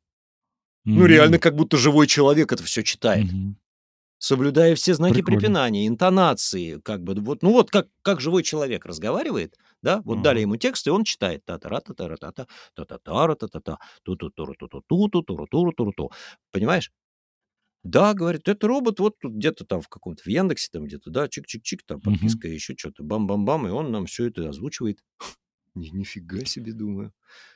Я вот и думаю тоже, что это, этот как инструмент можно использовать, который поможет э, убрать вот эту рутинную, механическую во многом работу, которая, э, которую неинтересно делать, а как раз больше времени и возможностей для творчества остается, когда конечно, действительно конечно. можно себя проявить в каких-то э, интересных моментах. Но Если не хотелось бы далеко... хорошо оплачивалось, было бы вот совсем здорово.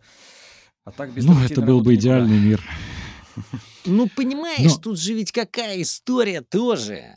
Если ты универсален, ну, вот, допустим, я как актер, чтобы, я, угу. чтобы быть востребованным, я должен быть максимально универсальным. Я должен уметь вообще все. Вот читать угу. все. Понимаешь? Только тогда я буду востребован. А чтобы мне чтобы быть универсальным, нужно много работать, над собой в том числе. Вот. И поэтому те, кто ленится и сидит на жопе, те, соответственно, останутся на жопе. Да? Это естественный процесс, так было всегда. Просто правила игры сейчас немного меняются, приоритеты смещаются, но энергия-то никуда не уходит. Она просто переходит из одного э, вида в другой. Физика, ёкарный бабай. Понимаешь? Угу. И все говорят, вот работы не будет. Да будет. Она просто поменяет как бы свою, свой цвет, свою окраску, свои углы и приоритеты, но она никуда не денется, она не может деться куда-то, потому что это энергия, и она никуда не девается. Конечно. То же самое. Ну вот. Ну да. Да. Я вот э, хотел бы немножко остановиться как раз на акцентах, э, знаках препинания и прочее. Борис, у тебя бывало такое, что ты, например, сделал перевод какой-нибудь э, серии сериала или полнометражного фильма, например, потом его смотришь, когда уже актер озвучил, и понимаешь, что там, ну, какой-то не тот акцент сделал, ну, вот именно на словах, в, в речи, э, актер, и как-то вот то ли шутка потерялась, или вообще смысл исказился. Бывали такие случаи когда-нибудь? Да, бывали. Э, бывали настолько, что я, э, что я мне вот недавно прилетело по шапке за то, что я в тексте слишком часто стал выделять нужную часть фразы, там нужное слово, на которое нужно сделать акцент. Якобы, ну, чтобы актер на Типа ты нас за дебилов держишь? Да, да, грубо говоря. Нет, на самом деле, даже дело было не в этом, а еще и в том, что это визуально очень тяжеляет текст, потому что там ну, есть вот монолог, да, там на третьей странице, скажем, условно говоря, да, из него там 25 слов выделены жирным шрифтом. Начинаешь mm-hmm. потихонечку уже так жучков ловить, что называется, когда такое видишь постоянно. Вот, ну и да, естественно, от меня требуют, чтобы я ставил эти акценты там, где это действительно необходимо, а не там, где, в общем, по самой реплике, по контексту и так далее, понятно, что вот здесь акцент на другом месте и не поставить, собственно говоря. Но я вот такой, да, в этом плане, я всегда паникую, перестраховываюсь. Да. Ну да, бывало, что не, не, не улавливали э, правильно Мгм. интонацию, например, или что-то. Я не знаю, кто в этом виноват. Может быть, я забыл поставить как раз это выделение сделать. Может быть, чего-то не понял режиссер. Может быть, режиссер и вовсе не был. Такое тоже Ну, случается. Бывает. после Мгм. тебя-то с текстом еще куча людей работает. Я думаю, что Да. здесь, ну, трудности перевода условно. Да, потому что после тебя укладчик, после укладчика режиссер. Ну, э, слава богу, если это будет один человек, да? переводчик, Мгм. укладчик и Ну, режиссер. Ну, в дубляже, как, скорее как два, да, но получается один. У меня, по крайней мере, так было, что и, режиссер сам же и доукладывал за мной дубляжи. В закадре такого нет, там только моя укладка ставится. там только, Мгм. да, там да, там да. Да, и там все уже зависит именно от актера, я так понимаю, по большей части. Ну, это режиссер тоже, если он способен. Ну, если он слышит, да, если он слушает. Да, да, да. Очень здорово, на самом деле, когда режиссер э, знает язык на, оригинала, на котором э, снято кино или сериал. Очень, ну, блин, очень такое не, не Но это бывает. не часто встречается, да. Это скорее удача, нежели Да, да, да.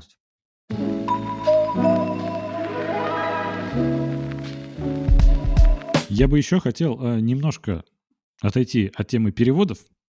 Уже под завершение выпуска, так сказать, обсудить, в принципе, фильмы, которые мы смотрим. Потому что, понятное дело, что актер дубляжа и переводчики э, много с кино связаны. И немножко поговорить, в частности, про такие guilty pleasure. Фильмы, которые, мы, хм. которые нам нравятся, но нам немножечко стыдно вот в этом признаться. Если вам нужно немножко времени подумать, у меня уже есть мой пример э, франшизы даже, не то что фильма, франшизы, которая мне вот на самом деле нравится, хотя для всех я говорю, что, ой, ну, конечно, наснимали там вообще ужас. Это франшиза фильмов «Форсаж». Я вот понимаю откровенно, что это, ну, не самое качественное кино. Понимаю, что, возможно, во многом оно сделано для детей, просто гонки какие-то эффектные, нарушают законы физики, но лично я это смотрю как потрясающую комедию, потому что там еще и актеры как будто не очень хорошо стараются.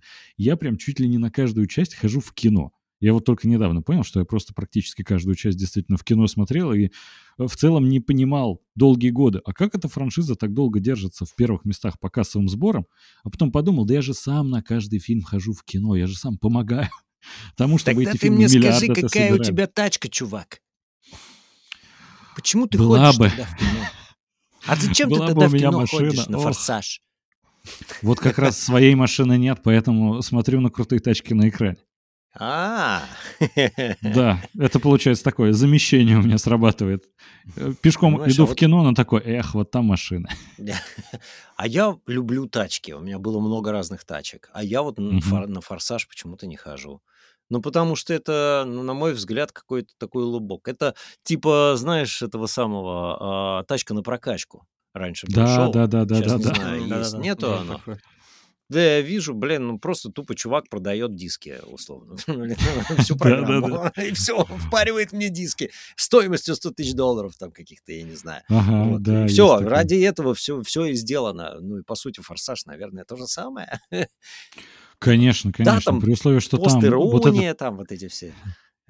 Там еще не он, когда добавляют, чуть ли не на крышу уже, ты думаешь, да в этом никакого вообще уже смысла нет. Это даже, ну это не выглядит никак. Но Блин, ну с тобой бы какой-нибудь кастомайзер бы поспорил. Вот, понимаешь, вот в плане вычурности там такие безумные люди есть. Ой, да. Мониторы просто... везде встраивают, да. Да, да. Я... Мы снимали в свое время, у меня же продакшн, а, и мы снимали программу, называл... называлась она Custom People.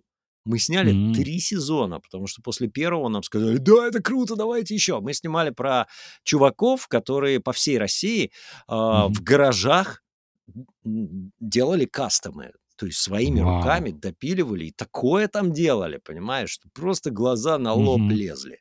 Они экспериментировали абсолютно со всем а, с там закисями азота, с mm-hmm. впрыском воды в двигатель, метанола в двигатель, там еще чего-то тюнинг невероятный, все вот эти японские тюнинги, да, как бусадзоку, по-моему, называется, когда mm-hmm. у тебя э, выхлопная труба торчит на 2 метра над машиной. А машина седан, понимаешь, и там вот такие раздвояйцы, две трубы таких сзади торчат вверх. Это стиль, понимаешь? Вот, блин, Блин почему так? Ну мощно. Ну вот так. Да, ну круто, круто. Это мощно прям. Там люди задвинутые прям вот, они тратят все свои бабки на это, сливают, вот зарплату получают и все тут же сливают, в кредиты берут. Это вот как какое-то казино, понимаешь? Угу. Вот эта да, Да, да. Я думаю, что этот вот форсаж, он сделан вот именно для таких людей, шизанутых на этой теме. А таких ну, много, много таких людей. Ты знаешь, я думаю, первой части еще да. Я что-то вспоминаю последнее, а там уже что-то они их даже и не кастомизируют. Там уже просто какая-то чертовщина творится, там какой-то искусственный интеллект управляет э, всеми машинами в городе. Я просто смотрю, да, ну, да, сценарий как будто ребенок писал, но, господи, как эффектно выглядит. ну, ты знаешь, и опять же, все эти диалоги э, Доминика Торетто, я даже придумал алкогольную игру. Если пить каждый О. раз, когда он говорит «семья», то можно не досмотреть фильм до конца. Это потрясающе. Вот. Семья и наследие, А у вас да. какие... Да, у вас какие есть фильмы, за которые вам немножко стыдно? Ну, давайте я расскажу. Давай. Да. Я на, на самом деле, э, мне ни, никогда не было стыдно признаваться в том, что мне нравятся какие-то, э, ну, сомнительного, так сказать, достоинства да, картины да, да. или сериала. Потому что, э, почему нам нравятся такие фильмы? Потому что они чем-то нас цепляют. Мы не Да, всегда, да. может быть, понимаем, чем именно, но это всегда есть, именно поэтому мы их смотрим. Что тут садиться, я не очень понимаю. У меня такой фильм, например, с детства есть. Фильм Майкла Бэя «Армагеддон». Ой, Я его вот с 97 года как посмотрел на видеокассете. Вот с тех пор, я его на самом деле, вот в тот год, когда я его, мы его купили с родителями на кассете, я его, наверное, раз семь посмотрел. Ничего себе, Настолько мне, по-моему, хорошо не было. смотрел. Ну, сейчас, наверное, он не будет смотреться так весело, как тогда. Ну, то есть, на самом деле, не то, что весело смотрится, просто чем он цеп- цеплял меня-то, в общем-то. Блин, если я расскажу, то будет спойлер для Саши.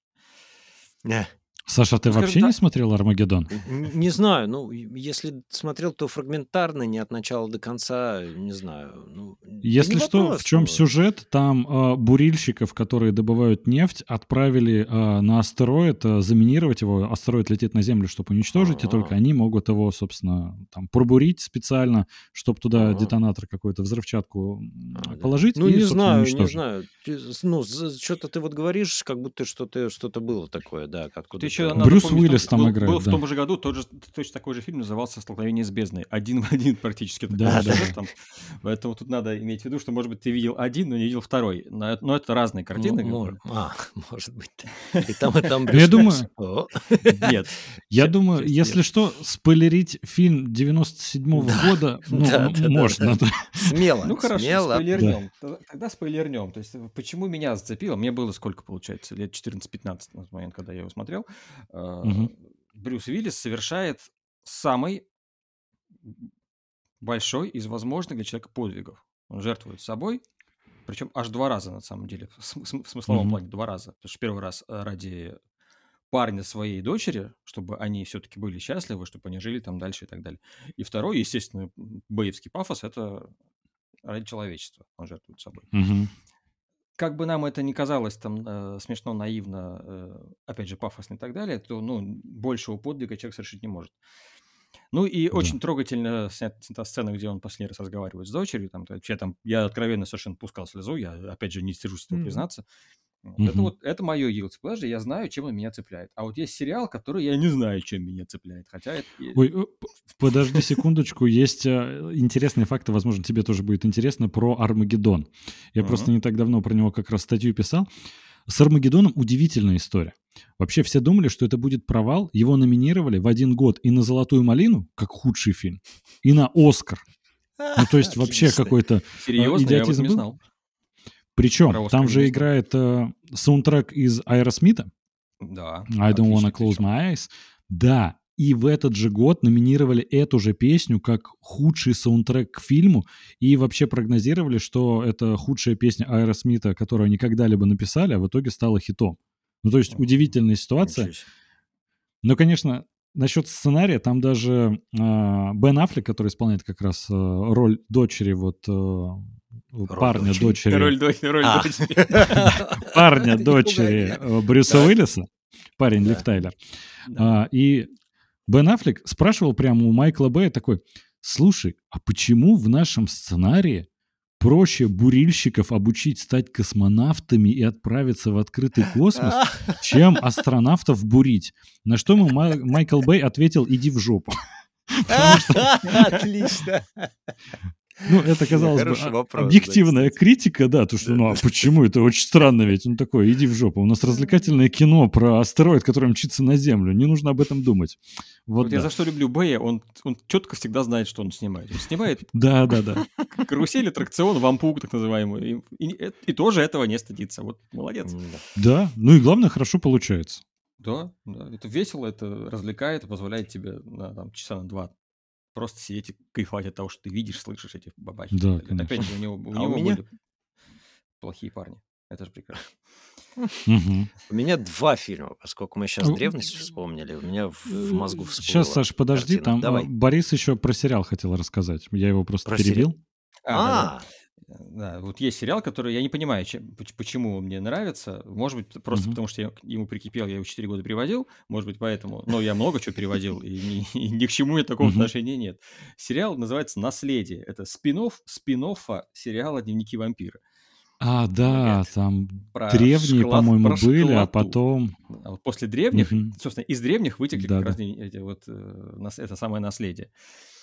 Э, Сериал а это типа охотники за привидениями плохо снят. наследия, да? Так. Нет, ну, там не не совсем, это про нет. вампиров, да. Просто э, если первые два сериала, они еще были более или менее все-таки серьезные, там есть за что их похвалить, там есть хороший сценарий, там Мгм. прекрасные артисты снимались и так далее, то в Ага. «Наследии» все сделано настолько на отвали, абсолютно все, причем начиная со сценариев и заканчивая актерской игрой. Там, ну, реально похвалить можно, наверное, только одну актрису, которая э, играет, э, ее зовут Дженни Бойт, она играет Лизи Зальцман. Потому Мгм. что у девушки как, как минимум актерская школа британская, то есть она училась. э, А, я думал, ты про грудь скажешь. Так. Потому что у девушки как минимум грудь красивая. Там у главной героини все в порядке. Так. Но ее То ты есть есть почему-то за что смотреть, да? Ну, потому что она- ей там играть особо нечего. Она играет типичную Мэри Сью, то есть это, это мега крутая де- э, девочка, которая может абсолютно все. Она одновременно вампир, э, ведьма и оборотень. То есть это- она Вау. настолько крутая, что в то, что Многостаночник. Она да. дочь Калина и Беллы. Ну, практически, Мгм. практически, да, в рамках этой вселенной. Нет, Вот, дочь там Калина и Джейкоба. Мгм. Ой, жесть. Так. В общем, Сори. там настолько все, настолько все плохо в этом се- сериале, но вот я каждую серию ждал, когда же мне пришлют, и я буду это Почему? Почему? Я не знаю, я откровенно говорю. Можно списать Да вот есть что-то, попадает Главная героиня очень, Сознательная, красив- да? очень красивая девушка, например. Это можно списать. Но этого мало для того, чтобы э, четыре года кайфовать от такого плохого Ну, это сериала. да, это да. Поэтому я решительно не знаю, чем он меня привлекал. Он, он реально придурочный на всех уровнях, вот абсолютно. Но вот, но мне тоже не стыдно признаться, потому что мне, мне скоро 41 годик, что мне еще стыдиться не хватало чего-то там. О, тезка. Слушай, ну тем более, тёзка? на... Ну, в смысле, мне тоже 41. тезка по годам. Вот, да, да, забыл слова. Ну, слушай, очень если хорошо. сериал продлевали аж на 4 сезона, то значит, ну, как минимум, ты не одинок Мощно. в том, что Видимо, его. Причем его не смотрел, закрыли, да, а значит, закончили. все-таки... М-м. Вот, Его не да. закончили, они закрыли. Значит, все-таки не так все плохо. Ну, у него есть конкретная ЦА, это молодые девушки, девочки, э, школьницы, вероятнее всего, да, и они неизменно, по- если судить по IMDb, они неизменно ставили очень высокий балл каждой серии. То есть у него рейтинг на, на IMDb высокий достаточно. Вот. И переводчик из Да. России, получается. Такая ца.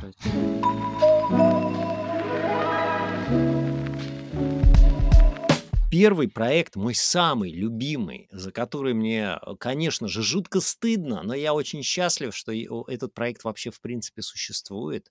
Я готов его пересматривать вечно. А, и это фильм, который называется «Тупой и еще тупее». Ой, это Я шикарно. не знаю. А, очень многие, кому я говорю, что, ну, мо- какой твой любимый фильм? Я говорю, тупой еще тупее. В смысле? Я говорю, ну да, я обожаю его. Вообще вот обожаю. Там все, понимаешь, гармонично настолько, что просто гармоничнее я не видел. Понимаешь? Там Джим Керри, там э, второй Ллойд, да? И у него Да, фамилия. Ллойд. Или Кристофер Ллойд, да? Не, подожди, стоп, какой? Блин, не Нет, Кристофер Ллойд. Ну, Ллойд, второй, по-моему, зовут персонажа. Это- Его зовут Ллойд, тогда, э, Ллойд Ллойд. персонаж зовут, да. Ллойд это в, в этом, в, в другом фильме. Его зовут Ну, не суть. Джефф Как? Дэниелс. Джефф, Дэ- Джефф Дэниелс, да? Ну, не суть. Ллойд Да. его зовут по фильму, да. Вот, замечательные актри... а- а- актеры. а, и Оба абсолютно настолько, а, настолько о, диапазонистые, потому что этого Джеффа Дэниелса я встречал еще во многих фильмах и сериалах, где он играл роли от супердраматических до Это да. каких-то боевиков. Это э, да, то есть невероятные, э, абсолютно невероятный диапазон. А Джим Керри то же самое. И они столкнулись э, в таком, в кавычках, зашкварном фильме, да? Ну, это, блин, это, это просто вот Оскар, понимаешь? Просто Оскар. Мой личный Оскар за этот фильм. И мне... Я бы единственное хотел немножко заметить, что на самом деле Ллойда, оказывается, зовут Джим Керри, персонажа Джима по-моему, Керри. Ну, Джим Да, Керри, да, ну, да. неважно. Ну, в общем, вы поняли, А про кого я. Я путаюсь да, в них. Да. Этот Гарри, Путаюсь да. Да, Гарри. Любимый фильм. Да-да-да. Удивительно, у них еще, кстати, огромная разница в гонораре за этот фильм. Да? А, у Джима Керри за тупой еще тупее гонорар был 7 миллионов долларов, а у Джеффа Дэниелса 750 тысяч. Да ладно. Ничего себе. Да, в 10 раз. Обалдеть. Очень а я бы странно. не сказал, что... э, ну, они там оба отлично играют. Я бы не сказал, что О, Джим Керри на- в 10 раз лучше Ну, играет, чем... Это, Джим зависит от, статуса звездного актера все-таки. Да, думаю, что конечно. Керри тогда уже, тогда уже был звездой, потому что уже была же и этот самый и Эйс Вентура, Эйс Вентура, да. времени. Маска, не Эйс помню, Вентура. вышла уже или нет. Ну вот и с Вот. Вентуром ничего-то так не зашла. То ли а, из-за того, что пошловато, то ли что-то вот не помню, что-то вот как-то, да, то ли он слишком там как-то кривляется, да, вот на пустом месте. А вот Мгм. здесь, ну, «Маска» — это понятно, ну, «Маску» всемирно признанный фильм «Маска». Маска Это великолепная. Да, уже да, был да. после, да? Да. Вот, и Я как бы за после. нее не может быть стыдно. А вот за этот, наверное, ну, да, отчасти, да. Вот. Ну, потому что вроде как такой актер дубляжа, там кучу фильмов типа видел, все, все Мгм. про это знает, и, люб- и любимый фильм, э, понимаешь, тупой еще тупее. А, Я думал, Вот. ты скажешь про цветок дьявола, честно говоря. «Цветок дьявола» я даже не смотрел, брат. Ты просто Понимаешь? озвучил и все, да? А, да? О, видишь, я даже не помню. А а Это, это- российский фильм, где вы с Таней Шитовой тон- тонировали главных героев. Бля! Это на России то, что? Это вот это вот... Да. А, это у него потрясающий рейтинг на кинопоиске Четыре, по-моему, 1,4. Да, да, 1,4. 1,4 это сильно, конечно. ужас, ребята, зачем вы это напомнили? Мне это я хочу забыть уже. Вообще забыть навсегда. Это ужас. В одной серии, причем он говорит моим голосом, в другой серии говорит своим голосом. Ужас. Просто рвота. Это, ну, это реально так. Ужас. Лучше бы они его оставили. Он нормально говорит, пусть с акцентом, хрен с ним. У него хороший голос, подходит ему. И, бра, какого же дебила я из него сделал. Мне так стыдно. Мне Да стыдно, и стыдно всей стране за этот цветок, мать его, дьявола. А, Поэтому здесь не то, что guilty pleasure, а просто guilty. Guilty а, вот Да-да-да. по всем As статьям. charged. Да. Мгм. Э, Вот. А второй фильм это а, фильм моего детства, любимый фильм моего детства, который я смотрел в кинотеатре только раз 15 или 20. А, я ходил чуть ли не каждый день на него, когда он был в прокате. Я это помню. Я помню вот эти а, от руки кем-то нарисованные афиши. Я жил в провинции, М. и у нас, ну, там на остановке был вот этот вот для, а- от кинотеатра стенд, да, где Мгм. вывешивались афиши, а Мгм. тогда от руки как-то как будто бы рисовались. Ну, было такое ощущение. Мгм. Ну, помните эти советские, да? Да, да, А, да, вот, были. да-да-да, очень такие э, как-то аутентичные истории. А, это фильм, который называется «Короткое замыкание». Отличный фильм. Обожаю его с детства, этот фильм. Ой, Офигительный абсолютно. Ой, да. Да, я Отличный пересматривал фильм. его уже во взрослом возрасте. Ну, конечно, впечатления, ощущения не те, но я Ага. его пересматривал и просто вспоминал, как это было в, в кинотеатре «Прогресс», который еще не стал а, а, площадкой для продажи всякого шита в виде платьев, какой-то галимати, когда началась вот эта перестроечная вся история, да, когда Мгм. кинотеатры рухнули, условно. А вот еще те последние то, то начало, начало и конец, звезда и смерть Хоакина Мурьеты.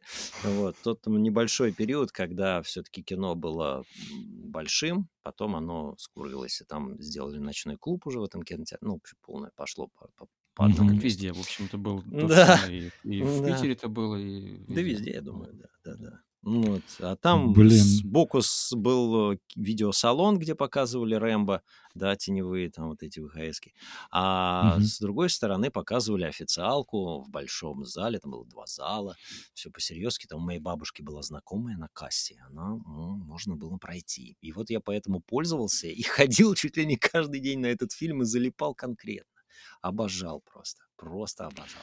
Я полностью Блин. Саш, во-первых, спасибо тебе большое, что ты напомнил мне про этот фильм, потому что когда вышел мультик Валли, Да, я такой, блин, это Мгм. очень похоже. да, Вот э, да. я всем говорил, Жалкое помните, робот вот в детстве ездил, помогал тоже. Он такой был неуверенный, молчаливый, там в основном бровками вот этими металлическими Да-да-да. играл. Все такие, да не было такого фильма. Я такой, господи, я что, сумасшедший? Я его выдумал. Наконец-то я вспомнил его название, спасибо. А. Я теперь понял, что я не сумасшедший. И вот откуда у Вали на самом деле ноги растут. Да, и если ты не смотрел вторую часть, там есть еще вторая часть. А, смотрел? Да. Да. Ну, вторая часть, понятно, уже не та, что первая, Ну, но, по крайней мере, она с теми же актерами, даже была озвучка, и тот же робот, и ничего там не Мгм. переделали, как в четвертой части «Один дома» или что там был- были уже, да? Э, Да, «Один да, дома» да, же там в третьей. Начиная с В третьей уже уже можно жопа, да? сказать. Да, в вот, третьей вот, уже. вот, вот, да. Да, да, да. А тут первые две части, и все, и слава богу, больше не продолжали, и вот оно есть, и а, это вот... Сплюнь, м, сейчас как-то перезапустят. а, Да-да-да-да-да. мо- Могут, да, могут. Но фильм шикарный, шикарнейший. Да. Все там прям вот.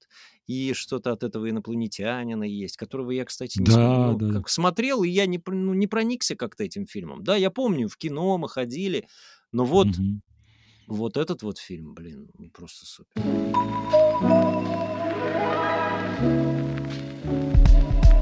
Предлагаю подвести небольшие итоги. Как мне Мгм. кажется, вообще, я лично ознакомился с профессией переводчика прям э, гораздо более близко. Многих нюансов не знал и хотел поблагодарить Бориса за то, что прям погрузил меня сегодня в эту профессию и оказалось гораздо более интересно, чем вообще мог когда-то предположить. Спасибо большое, что позвали. Спасибо большое. Очень понравилось мне с вами общаться. Приятно, знаете, рассказать вещи, которые, о которых редко спрашивают. Поэтому спасибо большое. Отдельно хотелось бы сказать, что ссылка на канал Бориса «Переводчик переводит» будет в описании. Ребят, подписывайтесь, э, очень много интересного узнаете про профессию.